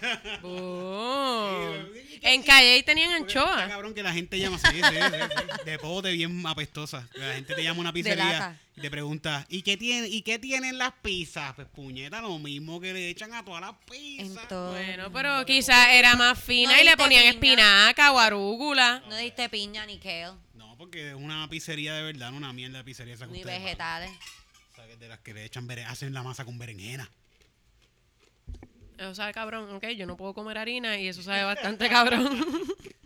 No te tripes la gente que no puede comer esas cosas porque Camila es es esa bien gente. triste, es bien triste, mi vida es una mierda por ¿No eso. puedes comer pizza? Yo no puedo comer pizza, lo hago de vez en cuando, pero después estoy con diarreas como tres días y es como que valió la pena. no me importa. Cuando yo era chamaquita. no Pizza sé- con cerveza. Me imagino que todavía está, pero en Coupé había una guaguita de pizza que sabían cabronas, pero daban una churra. Y yo Pues, mano. siempre tenía que tomar esa decisión. Y siempre decidía comer pizza. Claro, pues yo cuando tengo como dos o tres días que no tengo mucho trabajo, pues como pizza y me harto harina y voy a Popeye y como biscuit y soy una cerda y después me estoy cagando tres días. El, el tipo te hizo como el tipo del carro. Camila fue a comprar un carro. Cuéntale a Eric. Camila fue a comprar un carro, ella bien informada, pero sola. No Pero tenía hombre que la validara. Este es como que el bad trip que pasaste en la imprenta, pero multiplicado por 10. 25 veces porque no Multiplicado por ningún 10. hombre. Para más hacer, caro. para hacer el cuento largo corto, eh, fue en Calesa Toyota de Cagua. Se lo dio el auspicio, se lo dio el auspicio ahí. No, by the way, tiene, tiene los peores reviews, como que yo fui a dejar un... Sí, loco, yo, yo entré a la página para ver los reviews Sí. y están ¿Y terminaste horribles. No? Claro que no, no, no, no, no, no. no, no. Eh, mi, mi, novio, este, mi novio es el hombre de mi vida porque él se dedicó a ponerle en todos los posts a esta gente que eran unos pillos. Él se dedicó a como que contestar cada post de como que esto es una mierda, pero nada, el punto es que yo voy sola. Eh, y el tipo, yo le, yo voy por un especial que ellos tiraron sabiendo que quizás no era, o sea, sabía que había pescadito, pero quería saber cuál era el pescadito y se lo digo. Le digo, yo vengo por este pago que dicen que puedo tener, pero cuáles son las condiciones para ese pago. No, y me da 40 vueltas y le digo, yo necesito que tú me digas si esto es posible y cómo es posible este pago para una puta RAV4. Y, me, y entonces ahí, después de como hora y media de estar, de que me, de que hicimos un test drive, y yo como que, mira, yo sé que tú tienes que hacer todo el jueguito, de ir a donde tu gerente y decir, diablo, déjame ver si te puedo bajar el precio. Y dejarme esperando media hora y después volver y decirme, Él me va a vive matar. Para eso, él vive para eso y Sí. le estás cortando lo que él ¿Esto vive. es la número uno? Sí, Calesa Toyota. pasó- de- A mí me pasó esta pendejada con Grace por una misma fucking RAV4. Yo le pedí el, yo le pedí el precio, yo le Sí, dije, pues dame el precio. voy, a eso dame". voy. Yo le decía, pero dame los números, porque yo lo que tengo que saber es si yo puedo pagarlo o no. Ok, lo que pasa es que este pago tiene unas condiciones. Y yo, eso es lo que te estoy pidiendo. Después de como media hora que yo le digo, ok, haz todo el show, haz todo el show rápido. Haz todo el show de que vaya a donde el gerente y después vuelva y me diga, mi gerente me va a matar porque te bajé mil pesos. Cuando todos sabíamos que me iba a bajar esos mil pesos anyways, porque ustedes no van a perder nunca. Así que, ajá, haz todo el show y vuelve, por favor. Y él, ofendido. Sí, sí. Y se fue. Entonces Bueno, me bueno, dice, Grace- y mira. Grace me dijo que, que era yo que me tenía que calmar. Y yo, qué bueno que estés contando esta historia para gané, gané una pelea, no puedo creer. Ganaste no una puedo pelea. creer. Gané una pelea. Después de meses gané- la gané. pues nada, la cosa es que el tipo... Tienes que decirle a Grace que escuche este episodio específico. para que vea que de- de verdad fue el cabrón ese. Sí, pues nada, la cosa es que él se va y me deja esperando como una hora. Entonces pasa el, el gerente y me dice, ¿todo bien? Y yo, mira, de verdad, no, no estoy todo bien, estoy bastante molesta porque yo vine para que me dijeran cuánto es que yo tengo que, eh, eh, qué es lo que tengo que hacer para llegar a este pago. Y si yo puedo, si no, pues me voy.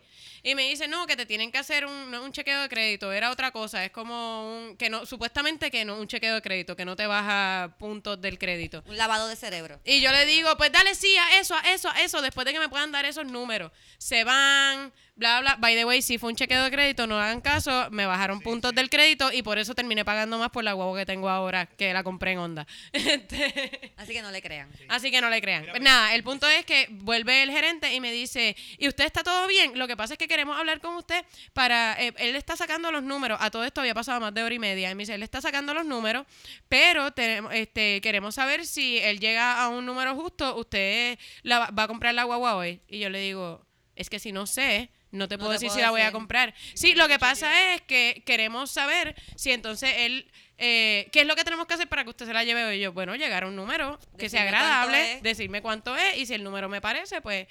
Pero ¿y por qué no se la llevaría? Porque no sé cuánto tengo que pagar, no te puedo prometer nada. La cosa es que él siguió jodiendo y yo ¿Quién le digo... eres tú para yo prometerte que te voy a comprar dijeron el viaje de la qué? inversión, que cuando tú estás comprando un Toyota, tú estás Ah, sí, sí. Esto es una inversión. ¡Qué! Esto es una inversión. eh, Usted tiene que entender que esto es una inversión, bla, bla. Pero ese fue el, el vendedor. El gerente viene y me dice, eh, pero ¿y, y, y qué, qué le impide llevárselo? Y yo, que no sé los números. Y me dice, ah, que tienes que consultarlo con alguien. Que- ¿Qué cojo? Y yo le digo, no, no, yo no tengo que consultarlo con alguien, tengo que Soy consultarlo con mi almohada. Y me dice, eh, pero no puedes llamar a, Ah, porque me dice, no puedes llamar a tu novio, marido, algo así me dice. Y yo le digo, no, no, no, no, no, yo no soy una mujer desvalida que vino aquí como que, no sé, tienen cuatro ruedas, ¿cuánto uno paga por los carros? Yo me informé. No, no vengo por eso. Y tú sabes lo que tú estás haciendo, estás siendo un poco violador. O sea, tú estás, es como si estuviéramos en un date y tú estuvieras como que, pero me vas a dar sexo, pero me vas a dar sexo cuando no hemos terminado ni el postre. Eso es lo que tú estás haciendo. Y ahí como que, no, yo no la quise ofender, como que eso no es lo que está pasando. Sí, eso es lo que está pasando, ¿ok? Así que yo necesito que me den los números ya. Fíjate, no sabía que había gente. Voy a ir, voy a ir para Facebook y lo voy a poner. Yo creo que yo tengo hasta la tarjetita del cabrón que me atendió. Y yo no estuve tanto tiempo porque yo me encojoné bien rápido. Cuando no me quiso dar el precio, me tuvimos como 15 minutos. Pero me, te dio el test drive. ¿Pudiste, pudiste Me dio el test drive, eso fue lo primero que Esa hicieron. es la cuestión que yo fui nada más a preguntar. Y le digo, mira, ¿cuánto vale esta guagua? Y el tipo rápido la preparó y no, vente, montate y vamos. Y yo dije, ah, pues mira, dale, vamos a montarnos, pues Sí. que se joda. No, y parece súper chilling, right. como que eso es el, el, el, ¿verdad? Llevándolo al mundo normal, ese es el tipo que se te presenta como este tipo súper chévere y qué sé yo, y es un sociópata que te viola Sí, después, sí. como que, porque eso era lo que él estaba haciendo, me estaba Porque yo, se como lo que... dije, yo se lo dije, mira, yo no quiero hacer un test drive porque yo quiero saber nada más el precio. Estamos aquí fantaseando con comprar esta guagua. Sí. Y finalmente averigüé por otra gente que posteó y qué sé yo, que tú tenías que dar un pronto de 12 mil pesos para llegar a ese pago. Y no tenían fine print. Así que eran anuncios engañosos. Así que mi novio se dedicó toda una tarde a escribirles como que anuncio engañoso, tienes que dar un pronto de 12 Pero mil pesos. un montón de gente estaba haciendo la misma crítica y que los vendedores Sí. son bien Que malcriados. sí, que, te- que, que no- si tú no le dices que sí lo vas a comprar, te dejan ahí esperando y se van a atender otros clientes. Sí, te hacen sí. como un... Y by the way, Te fui a otro Toyota, fui a otro Toyota en la Kennedy y me trataron brutal. Yo guié como cinco carros y no me presionaron para nada. Fue como que me dieron la tarjeta y si quieres, pues bla, bla, bla. ¿Ves? Esa es una buena analogía para un date. Como que un buen Sí. date y un mal date. Como que en un buen mal date, como que te tienen esperando para ir a buscarte, de- están exigiendo sexo todo el tiempo. Definitivamente. Están ahí, pero, pero, pero somos adultos, somos adultos, tomamos una decisión, somos adultos. Y en un buen date, como que te llevan a comer un par de veces, no te exigen mucho y tú ahí como que sí, toma. Realmente el vendedor, su, su labor es un date. Porque tú tienes esta persona ahí por primera vez, tú tienes que caer bien. Tú tienes que, que dar la comodidad. Este tipo no está no está haciendo, no está comprando algo. eh, Realmente es una inversión lo que el tipo. lo- lo-. Exacto. Y eso es lo que yo le decía. Es precisamente es una inversión. Yo tengo que saber si la puedo pagar. Ah. Yo tengo que saber si voy a comer mañana. Tú tienes relación, que enamorar a este relación. tipo, tienes que enamorarla totalmente. Y by the way, finalmente, donde compré el carro, las vendedoras eran mujeres y eran super nice y era como que, pues nada, piénsalo y me Camila llama. consiguió un dealer de carros que era una comuna de, de brujas. mujeres. de brujas, una comuna de mujeres. Ahí te tratan súper bien. Era una comuna wicca. Hacen yoga. No, no era para tanto. O sea, sí, ya al final se ponían pushy, pero. Tienen incienso. Como que. Mano, eso de fue vender- mejor. ser vendedor es una mierda porque están todo- todos los días presionándote ahí. Tienes que vender, tienes que vender, tienes que vender y llega el momento en que tu Sí, vida, tu vida se, tu Tú vida pierdes se tu alma. mierda, así, te pierdes tu alma y te, te la entregas a- al whatever, te la está vendiendo. Y mientras más venda, más, ten- más vas a tener que vender. Está cabrón porque esta gente, igual que muchas compañías de venta, mientras más tú vendas, ellos más te van a exigir Más que te exigen. vendas, En más todo, en todo. Erika, en todo en la vida. En todo en la En vida. todo, Mientras mierda, más tú das, mierda. más te van a exigir en las vi- relaciones, en tu trabajo, tus amistades. Por eso siempre um, aim for me- mediocridad. Sí, sí, por eso hay que hacer las cosas bien mal, bien mal. Sí, sí. Y vivir normal. ¿no? A mí una vez alguien me dio ese consejo, obviamente fue un puertorriqueño, me dijo como que nunca seas indispensable en un trabajo, como que nunca hagas las cosas muy bien, Sí. porque entonces te van a necesitar siempre, no vas a poder coger días libres, sé como, como normal, como que no seas muy bueno ni muy malo porque te votan, sé como normal. Será, pero no, tengo es que ser el número horrible. uno. No Ese consejo el está horrible. Mi mamá, al revés, mi mamá siempre me decía que lo que hiciera, lo hiciera bien, lo que hiciera, como que lo que estuviera haciendo, tienes que hacerlo lo mejor que tú puedas. ¿Y qué tal? ¿Cómo te va? No lo to- está, a mí, todavía estoy como tirando para lo mejor que yo pueda. Sí. Sí. Yo Creo que yo- estoy por eso es mejor. que- por eso es que yo esperaba. Pienso más que de ti. estoy mejor. Sí, por eso yo, Yo, esperaba yo más estuve de ti. aiming para ser pendeja y Eso tengo que es. decir que me va cabrón. Yo soy la pendeja más grande que existe. Te va, te va cabrón Yo- pendeja. Es yo que soy la mejor pendeja Pero que a la misma vez, como ser la mejor pendeja es ser el más alto entre los enanos. ¿Entiendes? Como que, ah, Sí, no, definitivamente. ah. que- bueno. Algo, ¿Tienes otra cosa porque las mujeres se quejan Este, tanto? Vamos ah, esta fue la otra que yo estaba guiando hoy, saliendo de hecho del sitio de copia y por, por aquí, por la Roosevelt, de verdad que está a lo loco. Este, y estoy, estoy en la calle normal y de repente viene esta persona virando de una boca calle y se mete en contra del tránsito, pero mirando para el lado contrario de, de donde yo estaba, así que no me está viendo. Y yo veo que sigue doblando y sigue metiéndose en contra del tránsito y empiezo a tocarle bocina, por fin mira para el frente, porque él decidió ir a una dirección para la que no estaba mirando. Y ahí se encuentra de frente conmigo, me esquiva a pelo y me empieza a manotear. Yo obviamente le empiezo a manotear también, pero entonces lo coge tapón de ese lado. Ok. Como que, así que se queda casi al lado mío y empieza, ah, después dicen que uno es machista, pero las mujeres no aprenden a guiar y después están creando choques por ahí y yo ahí como que, y yo, hijo de puta, estabas en contra del tránsito. Y subí la ventana y salí corriendo. Está cabrón. pero sí, Bueno, porque él estaba mirando para otro lado porque no, vin- no viniera nadie de ese lado. claro, pero no estaba mirando para Es mi un lado. morón, él ni sabía, es que él... Ay, no puedo bregar. Y Es estaba en bien contra del tránsito. Por eso él ni sabía que estaba en contra del tránsito, porque si está mirando para acá es porque él piensa que van a venir carros de acá y pues él se quiere tirar para allá. So que, pero está cabrón como la gente se mata peleando por cosas que ni están seguros si están bien o no. Como que por lo menos. Pero entonces yo tengo Mira, mira ese problema al revés. cómo están los PNP y los populares Bien, por ahí. cabrón. Choreto. Como que yo no, yo a veces pienso que, que estoy segura de algo y no, como que no me voy de pecho. Debería de empezar a irme más de pecho como que sin estar tan segura. Sí, sí. Porque a veces estoy segura y no lo digo y en verdad tenías razón. Fuck. Voy a empezar a creer más en A mí mí. me pasa, a mí me pasa que a veces estoy hablando con, con chamaquitos, whatever. Y ellos están hablando de lo que sea y yo les digo algo. Y no quiero, no quiero corregirlo. Lo que estén hablando no quiero corregirlo. Y después me quedo pensando, yo, coño, yo debí corregir estos pendejos. yo, soy, yo soy mayor que ellos. Yo, Sí. Este es mi labor, ¿no? Ser un fucking gruñón de mierda mayor que ellos y decirle, ustedes están manchos recabrones. Yo estaba los otros días en un corillo que, que estaban hablando sobre las personas trans y qué sé yo, pero entonces era un montón de gente que no está tan educado en el tema, dando un montón de opiniones un poco, me, pero yo sé que están tratando, yo sé que estoy tratando, pero como quiera es como, ugh. entonces yo estaba tratando de quedarme callada porque dije, Cristina, no puedes Tú no puedes ganar todas las batallas, no puedes ponerte a, a hablar con todo el mundo. La gente ya te mira como que, ay, esta cabrona va a venir de nuevo a hablar de esta mierda. Entonces tú cada vez que dices algo, alguien va a decir, no, no se dice así, mira, permiso. Eso que estoy como que atrás, mirando. Pero gracias a Dios había una compañera. Pero, eh, había una compañera diciendo- que salió ahí como que, no, mira, no, es que por favor, no, mira, no, no se dice así, mira esto y yo aquí, muy bien. Muy bien, sister.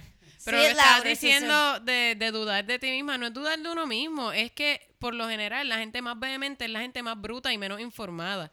Sí, uno sí. acepta que quizás uno no tiene toda la verdad agarrada por el rabo y uno dice, pues déjame ver, déjame escuchar a ver si quizás Sí, sí. hay algún punto de vista que yo no esté tomando en cuenta. Yo creo que eso no es tanto que uno dude de uno. También si lo escuchas suficiente, dices como que no vale la pena explicarle este morón. Sí. Déjalo ahí. Sí, hay veces que Yo no le voy a decir nada a este tipo. Esto que se quede con esa brutalidad, fíjate. A A veces mí me uno pasa en grupos de eso. hombres, como que cuando están hablando un montón de mierda, que es como que yo debería, yo debería corregirlos, pero Sí. es que son ocho contra Son uno tantos, y sí. exacto, y es como que y rápido sacan como que feminazi, feminazi. Por eso te digo, por eso te digo, porque no necesariamente, ¿verdad? En los grupos en el que estoy hablando en específico, es que me dicen como que, ay, no, no puedes hablar de eso.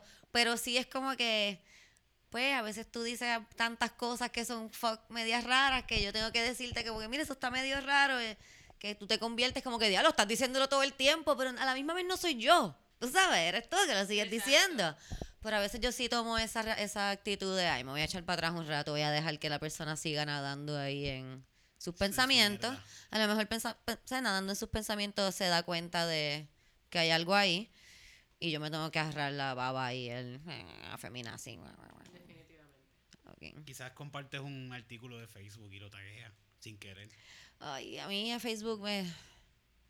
Hay veces que yo comparto en Facebook que para mí es tan obvio que yo para mí es como que ah, voy a compartir esto porque pienso que es obvio y otras personas lo deben de sa- En eh, Facebook ya saber. yo no posteo, yo Y simplemente no, entro a no. ver las peleas porque se ha convertido en una égida de Sí. gente ahí como peleando con las nubes. Peleando. Pero ¿cuál es la peleando. mejor red, so- red social de ahora? Yo pienso que ya Facebook no es una mejor, no es la mejor red social. Pues yo me estoy, yo estoy usando mucho Instagram ahora. ¿Verdad? Yo estoy usando estoy mucho usando más Instagram también. ahora y, y bajé la aplicación de Twitter.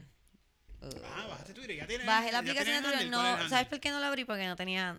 Entonces te escribí a ti, a Ajá. Eric, le escribí como que mira, voy, abrí Twitter y no me contestaste, Pero no ¿y vi emoción. tengo No vi Ah, emoción en ti, ¿cómo dije, ok, pues voy a dejar esto por ahorita cuando ¿Pero lo vea qué? y se lo pueda Tiene- decir de frente. Twitter.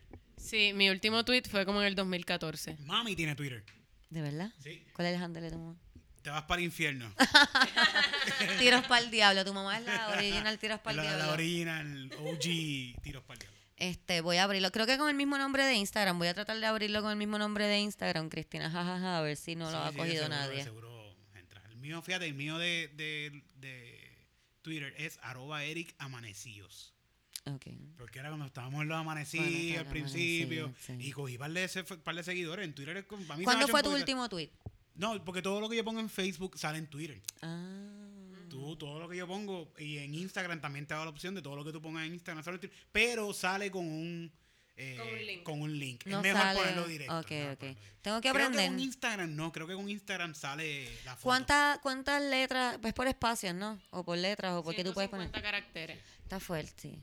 Es como. Esa es la cosa que yo hablo un montón, como que, y mis chistes son bien largos. La primera que- vez que pero puedes hacer un thread, puedes como que, hay gente que lo hace, como que a mí me tripea entrar para ver los live tweets de cosas random, como que una ¿Qué muchacha... es un live tweet? Un live tweet es que tú vas eh, tuiteando eh, como que una situación que está pasando. La la Oh, boca. ¿qué? Exacto, como que, y el primer tweet es como que estoy en la fila, la cajera la pesta la boca, y es como que el segundo cliente que la atendió estaba mirando para abajo, el tercer cliente se tapó la cara con una camisa. Ok, como que- ok, ok, ok, Cualquier pensamiento que tenga, lo pone. Wow. Exacto, eso es Twitter. Como puede... Es que a mí me gusta decir que no, como que ay, es que yo no paso tanto tiempo así, como que en social media, no sé, pero yo me paso un montón de tiempo viendo lo que Yo también. tengo Pero, que... Lo, lo que me pasa es que no sé a quién seguir. En Twitter no sigo mucha gente que ya esté escribiendo tanto ni que sean tan cool. Como que necesito seguir gente que esté más activa en Twitter y que esté escribiendo todo el tiempo para yo... Que es difícil, es difícil, hay tantas cosas. Tantas cosas.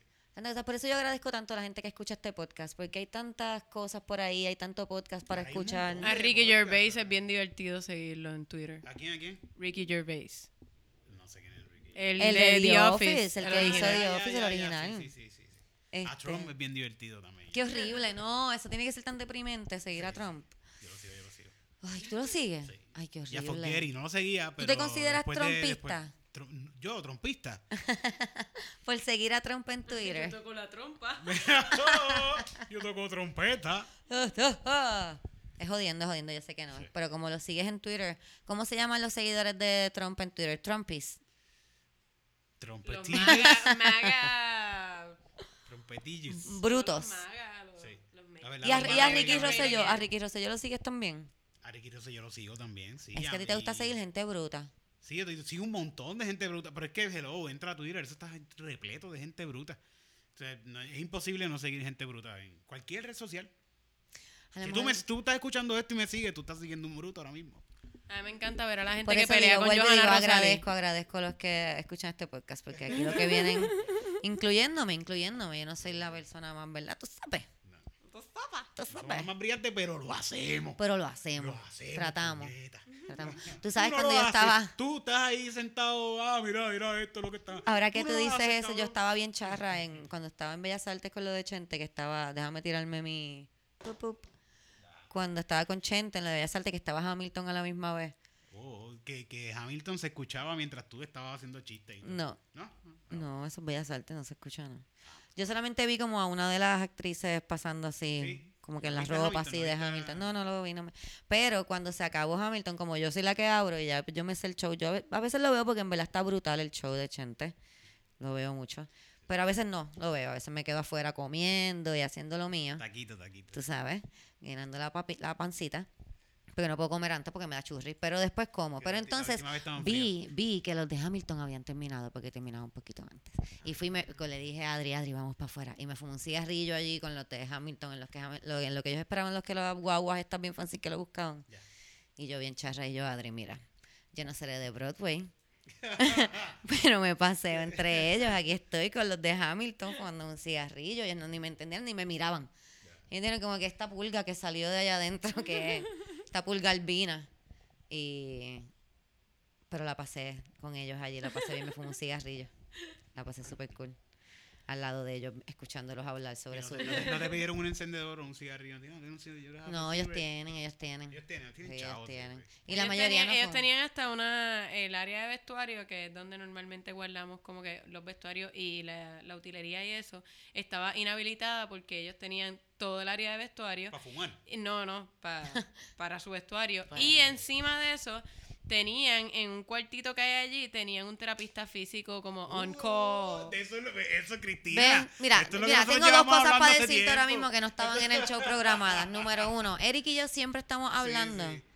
De que nosotros necesitamos un masajista. Sí, ese es el próximo. Como que lo primero que nosotros vamos a tener cuando estemos en una posición en la que podamos tener esto. Que tengamos un camper y estemos haciendo gira por todos los pueblos. De y para Puerto Estados Rico, Unidos, Estados Unidos, Estados América Unidos. Latina, Europa, todos estos lugares que vamos a viajar haciendo nuestros stand-ups. Este, vamos a tener un masajista. Masajista es súper importante. sí Vamos a, a tratar de tener un chef para poder comer bien, porque no podemos estar comiendo mal.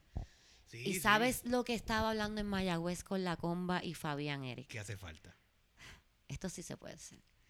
Ir en helicóptero a Mayagüez y a Ponce y eso. Oh, Porque nos dijeron que hay un avión pequeño sí, que llega a Mayagüez. Yo dije, coño, pues yo no. ¿Cuánto cuesta? ¿Cuánto cuesta? Porque yo me estoy citada. Yo salí en Bellas Artes los otros días, ahora voy a estar en Dalá. Yo me siento que puedo estoy tirando chavos por ahí por la calle, ¿verdad? ¿Cuánto cuesta el avión de Mayagüez para San Juan? Porque yo iba a virar el mismo día y es un bad trip virar a una de la mañana de Bueno, Mayagüez yo para San pienso Juan. que sale más barato una habitación de hotel que un helicóptero. Cállate, pero, pero, pero el que está más cabrón decir que Porque sí. los avioncitos... ¡Ah, el helicóptero! For claro the que sí. gram. Pero los, a- los avioncitos, estos, las avionetas estas, por ejemplo, que te llevan a, a Vieques, salen ¿Cuán- como en 35 pesos el pasaje. No, yo creo que había que son 25. como 100. Yo- Bueno, ese- ida. Había que son como 100 ida y vuelta. Bueno, ida y vuelta sí, quizás sí. son 100, no Sí, sé, sí, pero mi recuerdo quizás es que era low season, pero, Pero eran como 35 La pesos. lancha lo que 40, sale es una cosa como en así. 70 chavos. Nene, No pero eso la es un avión. Ah, bueno, sí, no, claro. Son un sí. avión. Este Eric, 20 no estamos hablando de No, step pues up, entonces no, Eric, lo que necesitamos es que uno de nosotros sea piloto. Chequéate, ¿qué piloto ni piloto? Chequéate, Pero Eric. el cuñado mío está estudiando esta Yo no confío en como ninguno que- de nosotros volando un avión antes de ir para un show. Como que no. Y saliendo Y menos. saliendo menos. No, no, no, no. Óyeme, óyeme, Eric. Mira, de nuevo. Estábamos hablando de step up the game. Avión. Un el yunque íbamos avión. a terminar Ajá. un helicóptero y llegamos al, en helicóptero. No es que tenemos que llegar al show en helicóptero y aterrizar en la calle. Si hacemos eso mejor, pero. Una vez yo estaba en un party, en un guayaguaya, en Mayagüez. No, en. Mayagüez no, en- cuando lo hacían en Boquerón, que era un terreno baldío lleno de lechones. Y, Él dijo guayaguaya. Sí, el guayaguaya, guayaguaya. guayaguaya. No, en un megapalusa. Ok. Más viejo. Sí, antes- sí, no. Esto es lo mismo que el guayaguaya. Tú hacías unas cosas. Sí, sí, sí. Esto, Wow. esto es mi tiempo de cago, que yo tenía un técnica tirado Tú al ibas a piso. los espuma party full. También, también, todo eso. Yo fui a un espuma pa- a uno. Pero este, Not my thing. este día estábamos en el Guayaguaya o en el Whatever para el Megapalusa y está cantando Daddy Yankee. Da. Daddy Yankee está en tarima, ah, todo encendido y de repente dice, les traigo un invitado y ahí mismo viene un helicóptero. Y va- eh, eh, se bajó ahí al lado de la tarima y se baja Eddie D. Wow. Ah, y, y después luego viene y se baja Wisoyi del Diablo. mismo helicóptero. Pues, Eso estuvo bien cabrón, eso estuvo bien. Sí, imagínate que estamos así en el show. Bueno, y ahora con ustedes, Cristina Sánchez. Y me bajo yo. ¿Con qué Ah. música de fondo? ¿Con qué música de fondo? No sé, olvídate, con el sonido del helicóptero. ¡Ay, güey! No, no sé, cualquiera, cualquiera. Estaría- estaría. Helicóptero. Pero tiene que salir, yo quiero también esa misma entrada, tiene que salir de nuevo No, pero tú eres de helicóptero. calle y tú vas a tener un montón de full track haciendo. Ah, eso estaría genial. Y te tiran del helicóptero. Esa, tú no vas a tener música, tú vas a tener como sonidos de full track. El full track lo van a tirar desde el Con música de Wisin y Yandel. Rileando por todo. Está cabrón, Eric. est- stepping up the game. Stepping up that game. Yo voy, a, yo voy a estar dirigiendo estos shows. Este, yo voy a decir las entradas de cada cual. Tú sabes. Tú sabes. Sí, sí, sí, eso va, eso va. Bueno, gente que me está escuchando. Choliseo, el Choliseo Como estaba diciendo ahorita, esto, estos shows van a ser posibles gracias a, a escuchas como ustedes. Exacto. Mira, eh, vamos. 100 mil pesos, ¿verdad? Para hacer este show. hacer este Estaría show. brutal. Si nos quieres dar 200 mil, hacemos dos funciones. Uh, y usamos dos Y helicópteros. usamos dos helicópteros diferentes ahí. Este, continuemos por aquí. Nosotros, este podcast se da más tarde, pero acabamos de pasar San Valentín. Y un tema que a mí me, me- me da curiosidad siempre es por qué, por qué se le da tanta importancia a- al amor eh, romántico, al amor de pareja. Como que siempre lo que estamos escuchando es celebrar este, está el Día de las Madres y qué sé yo, pero como que no siempre nos están vendiendo esta cosa de hay que enamorarse y hay que tener una pareja. Yo no he pasado mucho San Valentín con novios, como vamos, uno. Tampoco. Uno. Y creo que me dejaron el 16 de febrero. Ah. Bien cabrón. Creo que era por... Dos días después. Sí, creo que porque yo le mencioné que nunca había pasado un San Valentín y aguantó dejarme porque ya tenía otra de seguro. Mis amigas lo vieron, ustedes me llamaron. Este, ah, sí, diablo, ese fue. ese fue. Pero podemos llamarle un día a preguntarle. Pero... Sería bueno, sería bueno. Pero ¿por qué Eric está casado? Eric es un hombre casado, Eric se vendió a la idea de, del amor Sí, romántico. por carajo, vamos a tirarnos con todo y. nos ¿Y cómo te todo. va? Super cool, a mí me va bien. Sí. Yo la critico mucho, pero a mí, a mí es que yo veía muchas películas de Disney, yo siempre digo que ese es el problema. Es lo mismo, es lo mismo que convivir con una persona. Realmente Sí, sí. el problema yo creo que Por eso, no, por es, ese no es darle de- importancia al amor romántico, es que eh, te venden la idea de que la única manera en que tú vales es si alguien Correcto, te exacto, quiere lo suficiente como para Ofrecerte vivir el resto de su vida contigo. Sí, porque por eso digo, imagínate yo, que yo esperaba tanto de mí. A los 35 años yo pensaba que yo tenía como siete hijos porque... Pero eso es un acto, un acto simbólico sobre el amor que se tienen estas dos personas y, y quieren hacer una fiesta por ese amor y se hace. Sí, pero es que no estás entendiendo, Eric. Es, es esta necesidad Sí, que sé, está en la parte sé, de atrás de sé. mi cabeza de que es eh, de que cualquier persona, que venga cualquier persona y me diga, no cualquier persona, no quiero que me ofrezca matrimonio, cualquier persona, pero tú sabes lo que te quiero decir. Te- te- Como te que yo me acuesto por las noches y digo, yo soy tan feliz, yo soy tan feliz. ¿Por qué me hace falta esto que en verdad no necesito? Porque yo soy feliz.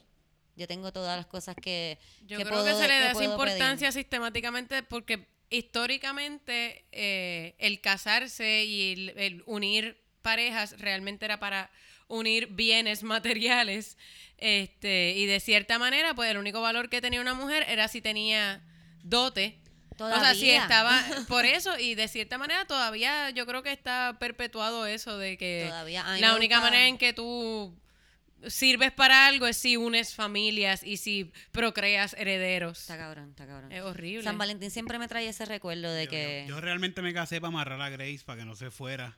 antes, sí, porque Eric se casó mío. bastante rápido. Sí, Eric, sí, sí, yo- Eric yo lo- conoció a Grace, se enamoró de Grace y dijo, no, Y espérate. yo me voy a casar con esta tipa. Antes de que se dé Se va a cuenta. dar cuenta que yo estoy a lo loco. que yo sí- y que, y- que yo paso mi vida en barra haciendo chistes. Exacto.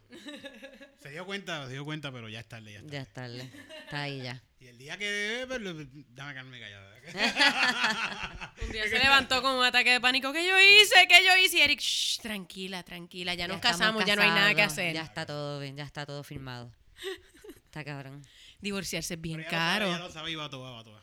Yo, yo como quiera soy feliz. Yo como quiera soy feliz, aunque no estoy casada y no tengo esa persona que me dice que se quiere casar conmigo. Yo soy feliz porque tengo mis amigos y mis amigos me quieren mucho y yo puedo llamarlos cuando sea y joderlos. Eso es más o menos como un matrimonio de cierta manera. Sí, y yo la paso cabrón soltera o con novio. Como Yo creo que mi- que mis amigos me Le he pasado más. horrible con novio. Eh, Sí. Pero ahora mismo la estoy pasando cabrón con mi novio, así Sí, que Camila tiene un novio bien bueno. es buena gente. un Es tipo buena gente. Es como yo estaba diciendo en Mayagüez, cuando uno encuentra un ¿Qué hombre... te regaló en San Valentín? Un carajo, ¿por qué? No te quiere, no te quiere, no. No digas no, porque él está trabajando en New Él Jersey. está- está él está trabajando- de viaje. 60 pesos para arriba, mujer que escucha. Si te regaló, si te hizo un regalo de 60 dólares para abajo, cuestionate ese amor. Cuestiónalo. No, no. Sí, sí. En mi, en mi familia siempre hubo esta cosa, en, en Navidades nunca se han regalado, en, en mi casa nunca se regalan cosas caras. Así que yo aprendí de eso, yo siempre le he dicho como que, mira, en verdad, yo no tengo ningún rollo, a mí Sí, no a me mí no, el detalle es nada". más importante que el regalo como Sí, tal. él me llamó, me llamó. Y porque vale él está en vale New más, yo Jersey que- trabajando y se levantó más temprano para hacerme una llamada mañanera Eso antes vale. de entrar a trabajar. Así que, pues, está cool. Además de que yo pienso que vale más lo diario que San Valentín. Porque que te regalen una cosa en San Valentín y después todo el año te estén neglecten como que... A eso yo iba, yo tenía un jevo que era un hijo de la gran puta, me trataba como mierda, pero en los San Valentín eso era... Se votaba como que regalos de 300 pesos, 60 tarjetas, mil perdón. flores, y era como que pues curándose en salud. ¿No te llegaron a hacer un banner? No, no, no, no, no. Mira, hablando de del amor que nos venden, que nos vende la verdad, el amor de pareja que nos venden, vamos a hablar de una persona que no creía para nada en ese tipo de amor. Ella creía en el amor libre porque llegamos a la bruja feminista de la semana. Pa, pa, pa, pa. ¡Pégale fuego! Quémala. Camila, ¿cómo es tú? Eh. Bueno, la, la bruja feminista de la semana es Luisa Capetillo. Yes. Yo quería hablar de ella hace tiempo, pero como yo no estaba, ¿verdad?, tan en mi, en mi researching, no quería tocarla a ella hasta que pues pudiera hablar de ella suficiente, no me pasara como me había pasado antes. Quiero darle gracias a Oscar. Oscar Navarro me dio un regaño los otros días mío y Cristina. Este, tienes que hablar más sobre la bruja feminista. Estás hablando muy poco, tienes que hacer como que buscar más información, hacer un ensayo. Y eso me gustó mucho por varias razones. Una de las razones es porque Oscar Navarro está escuchando mi podcast. Sí, sí, estamos, está- estás educando machos. Así que yo espero que Oscar esté sacando algo positivo de esto. No sé. Aunque sea material para su stand-up o que sea que piense algo diferente, porque Oscar y yo... Tan buena que es la mamá de Oscar, ¿verdad? Ella es tremenda, tremenda mujer. Una señora brutal. brutal. Sí, pero eso pasa de las mejores madres. Sasha. ¿Cómo es que dicen? De todo sale un, no sé, De cualquier malla sale un ratón. de cualquier malla sale un ratón. Me encanta. Este, pues miren, Luisa Capetillo, yo me intereso por ella porque eh, como Eric, cuando se lo dijo a Eric se emocionó mucho, dilo tú Eric, porque me gusta que Eric. Que la de los pantalones. Sí. ¿Qué eso? Que ella fue la primera mujer en usar pantalones. Ella fue la primera mujer en usar pantalones, eso para mí En público, súper al menos. En público, en público. Para mí eso estuvo ¿Tú súper crees brutal. que antes, yo me imagino antes las mujeres que esperaban que se fuera la gente de la casa y se ponían, se vestían de hombre. Como que por sí, por eso puede pasar. O a lo mejor se ponían pantalones para trabajar más cómoda. Y cuando llegaba la Exacto. el esposo Porque, se cambiaba. pues, rápido se cambiaban. ay. Sí, ay, que no me vean pantalones. Digo porque- también, la ropa interior de ese momento, lo que usaban debajo de las faldas y eso, eran tipo pantalones, pantalones. así que de cierta manera pantalón. usaban pantalones. Exacto. Este, pues mira, Luisa Capetillo, ella era anarquista. Ella creía fue en el anarquismo, que eso es algo que no, ¿verdad? Cuando uno empieza a leer así por encima de ella, no ves. Sí, no lo dicen mucho porque No anarquismo es casi como comunismo, es una mala palabra. Eso es una mala palabra. Obviamente una bruja solamente puede creer en el anarquismo. Claro. Una bruja feminista. Sabía leer, sabía leer. Sí, ella nació en, el 1900 en 1879, perdón, nació en el 1879 y es de madre francesa y padre español. Su madre, Margarita Perone, era una institutriz, que ella, como Camila estaba explicando, Camila explica tú lo que es una institutriz. Las institutrices, eh, por lo general, se contrataban para darle clases, ¿verdad? Educar a las niñas, eh, porque las niñas no podían ir a la escuela. eh, por lo general, ¿verdad? No, no habían escuelas que aceptaran niñas. Así que la- eh, las familias con más dinero, o por lo menos clase media, eh, contrataban a estas mujeres que le enseñaban a las niñas, pero por lo general ese tipo de educación lo que les enseñaban también era como que coser, hablar francés, eh, tocar piano, como cosas de nena, eh, entre comillas. Eh, ella era una institutriz, luego, luego se convirtió en una planchadora eh, y su padre, pues, es de España, Capetillo Cruz, él trabajaba en una feria, que pues no imagino que era una feria como ahora, pero Me era imagino una una feria feria. de, de vender cosas. Sí, de vender cosas y eso. Pues ellos llegan acá a Puerto Rico, tienen a, a su hija, a los 18 años ella trabajaba como aguja a domicilio, que esto eran las mujeres que pues iban a coser a las casas porque pues la ropa se hacía en las casas había- así. La gente de No había Forever contrataba, 21, correcto. uno no iba y compraba 10 camisas. No habían 20 fábricas de ropa. Yo imagino que todo el mundo tenía su, su persona que iba y le hacía. Acuérdate que antes la gente tenía 10 hijos. Correcto, pues la gente que le hacía la ropa a sus hijos sus y pues este ella hacía eso ya desde los 18 años. Ella con su primer eh, pareja, porque ellos no se casaron, con su primer pareja tuvo sus primeros dos hijos. Eh, Tuvieron dos hijos en pecado. tuvieron dos sin hijos. eh, casarse. sí, correcto. Esto la persiguió a ella un montón de tiempo. la- hasta- Este fue- vamos a escuchar ahorita este que la persiguió. alcalde, este fue el alcalde. Sí, el que fue alcalde. Ella era de Arecibo. Y que la, eh, ¿verdad? Una de las cosas que decía en, en lo que leímos, este, era pues que ella estaba frustrada con, con el hecho de que pues, no con que nunca se hubiesen casado, el hecho de que ella se quedó sola con estos dos niños y ella estaba encerrada en la casa eh, con esa responsabilidad cuando él siguió viviendo una vida súper cómoda y de libertad De completa jangueo, y de jangueo y de vivir como un hombre joven y pues seguía con su trabajo y todo, mientras ella se tuvo que encargar de todo lo De demás porque ella fue la perra maldita que tuvo dos hijos fuera del matrimonio. Pues entonces ella se separa de él. A los veintipico de años, ella se presenta por primera vez eh, como, como activista, ¿verdad? En la huelga cañera de 1905. Ella hace su debut sindical y está en la Asociación de Trabajadores, eh, Libre de Trabajadores, perdón, que ellos tienen todos los obreros de todas las fábricas. Que, ahí. como ella que como ella entra a, a las uniones, tengo entendido que fuera ella era lectora Era en lectora, las correcto, porque sus papás, como eran eh, letrados también, le enseñaron a ella obviamente a leer y escribir, que eso era algo bien Lectora raro. Era, lectora era. un- una lectora o un lector era una persona contratada por los sindicatos para, ya que la mayoría de los trabajadores de la fábrica eran analfabetas, pues ella se dedicaba a leerles eh, diferentes textos para que se pudieran orientar mientras mientras, ellos ellos trabajaban, exacto, Mientras mientras, ellos ellos trabajaban, este, ¿verdad? En el piso había como que esta tarimita que por, por altoparlante ella les leía, este diferentes tipos de textos para que se fueran, para que se entretuvieran, política. pero también para que se instruyeran y supieran exacto lo que estaba pasando en el mundo, lo que estaba pasando en el país y pues para que supieran cómo estaban siendo explotados, porque en aquel momento no existían leyes laborales, como que no había tal cosa como overtime o Break, días libres o break o eh, una edad límite para empezar a trabajar. O sea, los niños trabajaban, trabajaban en las tabacaleras, trabajaban, o sea, los niños trabajaban igual que adultos y pues este, así fue que Este, ella entra al mundo sindical. Una anécdota de eso es que lo, en las fábricas de tabaco, en las tabacaleras tocaban, ellos tenían como unos tenedores bien grandes con los que ellos ras- eh, raspaban el tabaco, lo hilaban así como para hacerlo en hilacha. Y los trabajadores cuando querían que ella repitiera un texto porque les gustaba, porque no lo habían escuchado bien o porque se lo querían aprender, porque muchos como no sabían Leer. leer, pues se aprendían los textos. Este, daban con los tenedores esos gigantes en las mesas para que ella volviera a repetir lo que acaba de terminar de leer. Eh, en, en 1915 ella fue detenida en Cuba por usar pantalones en público, siendo mujer. Eh, mucha gente piensa que fue aquí en Puerto Rico, pero fue en Cuba. Eh, antes de eso, no tengo la fecha correcta, pero ella hicieron una orden de, de deportación. de deportación de Cuba. No se sabe si la, si la pudieron deportar o no, pero cuando regresa a Cuba, entonces hace esto, que camina por ahí en, en pantalones y la arrestan. Entonces ella asume su propia defensa, o sea, que ella fue a la corte a defenderse ella sin ningún abogado y ella le dice al juez que no hay ninguna ley que prohíba que las mujeres usen pantalones. Y el juez le dice a ella, pero es que ninguna mujer usa pantalones, como que eso no pasa, punto. Y ella dice que pues hasta que ella no le pueden... hizo mansplaining. Exacto, correcto. ella le está diciendo a él que no pueden hacerle nada Claro porque... que antes el mansplaining llegaba hasta la corte. Sí, todavía de seguro en la corte hay mucho mansplaining, de seguro.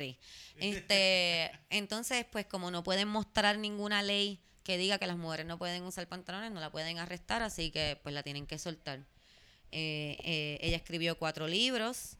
Tengo por ahí que ella es considerada un pilar del neomaltusianismo obrero. Neomaltusianismo obrero. El ¿Y neomaltusianismo eso es? obrero. El neomaltusianismo obrero eh, dice que no podemos echar más hijos al mundo para que el capitalismo los explote y que la mujer debe de poder decidir sobre su cuerpo. El, pero el maltusianismo original habla de que pues la sobrepoblación daña a la sociedad. Y que, es pues, de alguna Thanos, manera-. De alguna manera hay que controlar a la población, ¿verdad? Aquí también vienen cosas como que es ramas como lo- el fascismo de Hitler que quiere matar gente para sobrepoblación. Como que hay cosas malas, pero el que ella habla es pues de que la mujer debe de poder decidir sobre su cuerpo para, para pues no estar procreando tantos hijos. Este en el segundo libro que ella escribe Eso fue hace cuántos años y todavía estamos hablando de lo todavía, mismo. todavía, sí, es increíble. El otro Este, día leí, de hecho, esto es una nota al pie de página rápido, eh, de, en Estados Unidos que están tratando de legislar para que la mujer tenga que pedirle permiso a su pareja consensual o la persona que la preñó. eh, tiene que ser un permiso escrito, notarizado, bla, bla, para poder tener un aborto. Ya que, según este legislador o senador, no estoy segura, eh, él dice que las mujeres son vessels, que son simplemente el recipiente el envase donde está ese, ese feto y que realmente el padre tiene unos derechos sobre eso y él puede decidir eh, pelear la custodia de ese niño que no ha nacido. Pero una nota al calce es que yo estaba viendo un documental en YouTube. Eso puede ser cualquiera que fue el pendejo que subió algo. Pero hay una teoría de que unos aliens vinieron aquí y le hicieron un trato con un presidente. Y le dijeron, no, tienes que tener tantas, vamos a hacer un intercambio. Yo no te elimino, no te, no te exploto esto aquí en canto si tú me consigues tantos humanos. Y por eso a partir de ahí viene a explotar la sobrepoblación. Y es porque tenemos que hay que haber tantos humanos para que cuando esta gente venga se los lleve. Ese es el rapto. Sí, eso es lo que hablan los Está cabrón. testigos de Jehová. Son los que son una, ma- una ajá. nave que va a venir y se va a Que llevar a son de 200 Dios. mil, algo así. Ajá. Son 200 mil personas. nada más. Wow. Está cabrón porque si se van ellos nada más, todos los, cri- todos los demás cristianos que se queden van a estar como que, pero... Era- Ah, pero, pero ¿y por qué no me llevó? Porque tú no eras de los elegidos. Pero es que yo... No y es de- ese. Pero si De yo- seguro esa lista la tiene tú, May. La lista de los si- que van a subir. Si llegas todos los chavos de mi vida en los bancos de la iglesia, ¿cómo que yo no voy? Lo- en South Park hay un episodio de eso, de que no sé quién carajo se muere y llega al cielo y es como que, ay, ¿quiénes pudieron entrar al cielo? ¿Cuál es la religión que estaba bien? Y dicen, ay, eso. Los que creen de la nave y como que todos los demás. Todos los No, demás, no estaban bien. carajo. Este, que iba a decir algo de lo que tú acabas de decir. Pues olvídense, Mira, vamos a es una seguir. teoría, no me hagan caso, yo estoy loco. Sí. Y- Ah, que estaba pensando, sí. este. Estaba pensando, no, estaba pensando con lo que Camila dijo de que vamos a tener que pedirle permiso a las parejas para poder abortar. Las tipas estas que iban a Mori se hacían como 13 paternity tests y todavía no encontraban el tipo. Van a tener que mandar 25 mil cartas a los tipos como que, really? Y todos esos tipos van a poder pelear por ese bebé que no saben si es de él. Ajá. Sí, exacto, como que... ¿Cuántas cartas hay que mandar? Como que yo no sé, viste, yo a lo mejor no tendría que mandar tantas, pero a lo si mejor fue- hay unas que tienen que mandar más. Y eso no hay ningún problema. Y si fue, exacto, si fue una noche loca y ya, y como que tú no sabes ni el nombre del tipo, ni teléfono, ni Exacto, nada. ¿a quién que- te le vas a mandar una carta? Exacto. Es otra Ah, razón pero- para ah, pero juzgar. espérate, pero, yo, pero entonces tú puedes decir Ay. como que, ah, pues, di que es tuyo. Y fírmame aquí. Ah, donde se hizo la ley, se hizo la no- trampa. ah, ah, exacto, ellos no van a decir, ellos no van a decir ahí, ah, después te dicen, ah, pues tienen que casarse.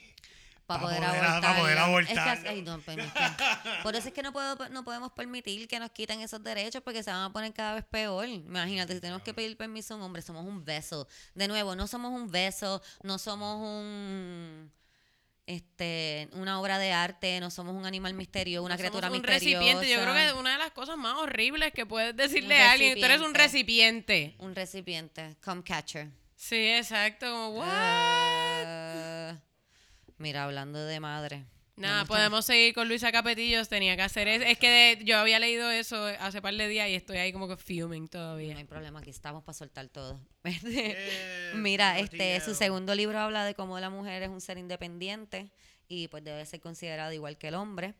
Este, a la misma vez creía en la teoría maternalista que piensa que todas las mujeres deben ser madres, pero no necesariamente madres como que tener sus propios hijos, sino como que tener ese sentido maternal de alguna manera.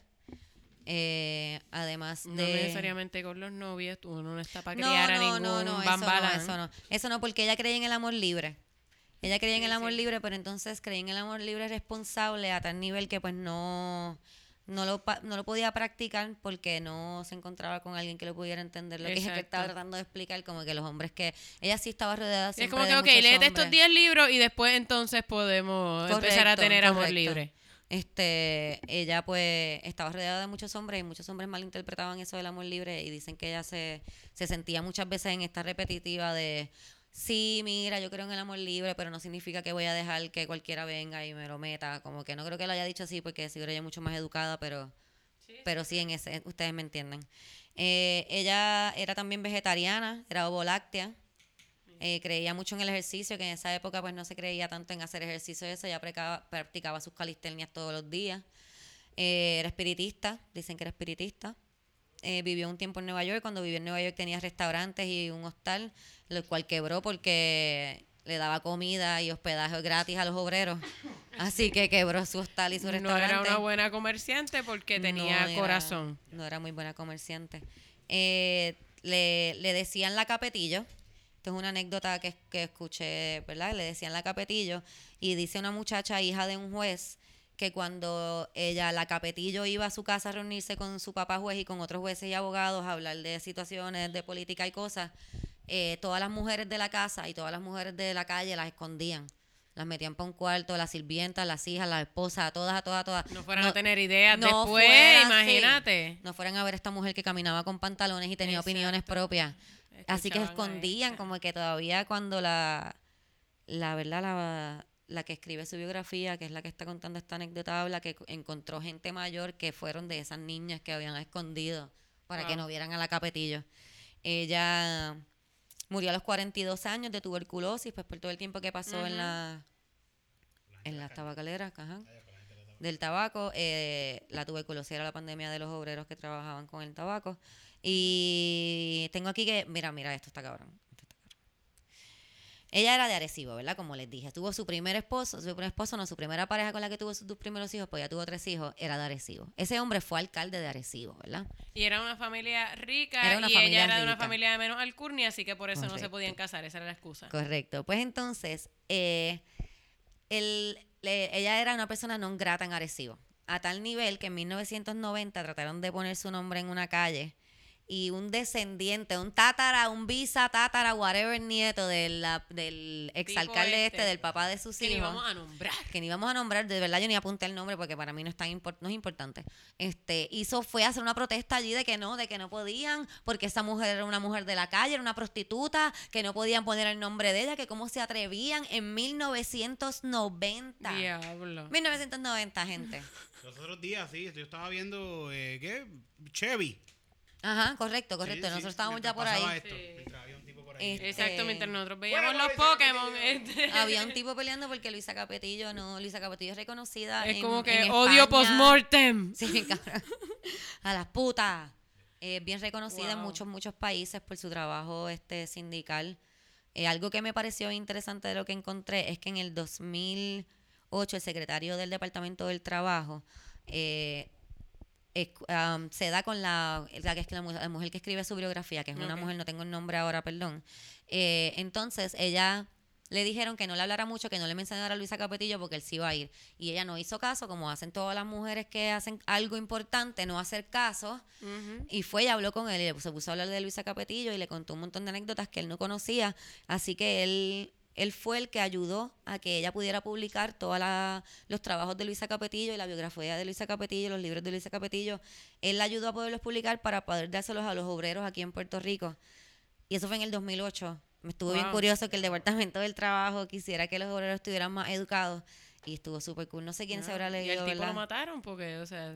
No, no sé qué le pasó, fíjate. Que, by the way, eh, ¿verdad? Algunas de estas anécdotas y parte de esta información, eh, la, por lo menos yo, yo sé que Christy leyó más que yo, este, pero eh, la sacamos de una página que se llama Rejected Princesses, Sí. que está bien cool. eh, tienen un montón de historias dibujadas como el estilo de Disney, como si fueran estas princesas eh, rechazadas por Disney, estas princesas que no escribió Disney sobre ellas. Y Porque pues son. Exacto, porque son muy awesome y tienen como un montón de libros ilustrados como tipo cómic, pero de una manera bien, bien artística, bien bonita, este, contando y de una manera que se le puede contar a los niños fácilmente eh, de las cosas que hicieron estas mujeres. Y nada, se las recomiendo. Si usted tiene una hija y quiere leerle como que otros cuentos de princesas, pues está esto que creo que les va a divertir mucho y de paso pueden aprender un montón de mujeres fuertes y chulas y Sí, está Brujas. awesome. brujas. Este, bueno. Y esa fue nuestra bruja eso es feminista todo de la lo semana. que tengo de, de la bruja feminista de la semana. Bruja feminista de la semana, Luisa Capetillo. ¡Quémala! ¡Qué mala! Siempre parece que está lloviendo cuando yo lo hago. Yo voy a aprender a hacer ruido de fuego. Gracias a, a Eric por acompañarme hoy. Gracias. A ustedes por invitarme. La segunda espero que muchas. Cami, como siempre, gracias. Yes, yes. Y gracias a ustedes por escucharme, de verdad. Gracias por todos sus mensajes diciéndome que les gusta el podcast. Ay, búsquenme en las redes. Ah, mira, sí, eh, Eric, ¿di quién es? Que la última vez nos Eric di. punto bombón con 6 con K. Eric.bombón y no sé, dame like y Eric es parte de Calzoncillo Music Sí. Night. Yo que les anuncio. Calzoncillo Music Night en el intro. Eric es parte de Calzoncillo Music Night, así que si no han visto todavía Calzoncillo Music Night, no sé por qué no lo han visto. Bien cabrón, es un podcast, búscalo. Calzoncillo Music Night está en todas las plataformas de podcast y de verdad te, te vas a guiar, te vas a guiar, te vas a, te vas a pompear con Calzoncillo Music Y Night. pueden darle cara y, Y es bien divertido. a Eric. Sí, sí, sí. Este, Sí, lo puedes ver en YouTube, pero si lo quieres escuchar en podcast y te vas en el viaje, está cabrón. Yo lo veo por YouTube, en verdad. Sí. Digo, lo- realmente lo escucho en el carro, pero por Ah, YouTube, porque yo con los podcasts todavía tengo problemas. ¿eh? Spotify, Spotify, si que- tienes Spotify lo buscas y ahí mismo pones Calzoncillo Music Night y te va a y te aparece Ah, también. pues, cool. Este, pues nada, gracias por, como siempre, estar escuchándome. Díganle a la gente, díganle a la gente lo gracioso que es este podcast para que lo escuchen. Díganle. Tengo una amiga que es súper fan de nosotros, Ivette Yeah. Michelle López Vergara, es súper fan y siempre me escribe como que los lunes Vergara. cuando lo está escuchando. Vergara, pues, la que está bien buena, ¿cómo se llama? no, no es, no es No es familia de esa, Sofía mira, Vergara. no, Esta es de. Aguadilla. Ah. Este, pero Gracias, nada, ella sí. vive en Texas y se pasa escuchándonos los lunes y siempre me, Yeah, me escribe como que me, me da la risa. Gracias, gracias a todos por los mensajes y por escucharme. algo, pues te ponerte un pan, pero algo así, ¿verdad? Ay, verdad. Esto lo vamos a cortar. esto se va a cortar. Bye. Bye. Bye.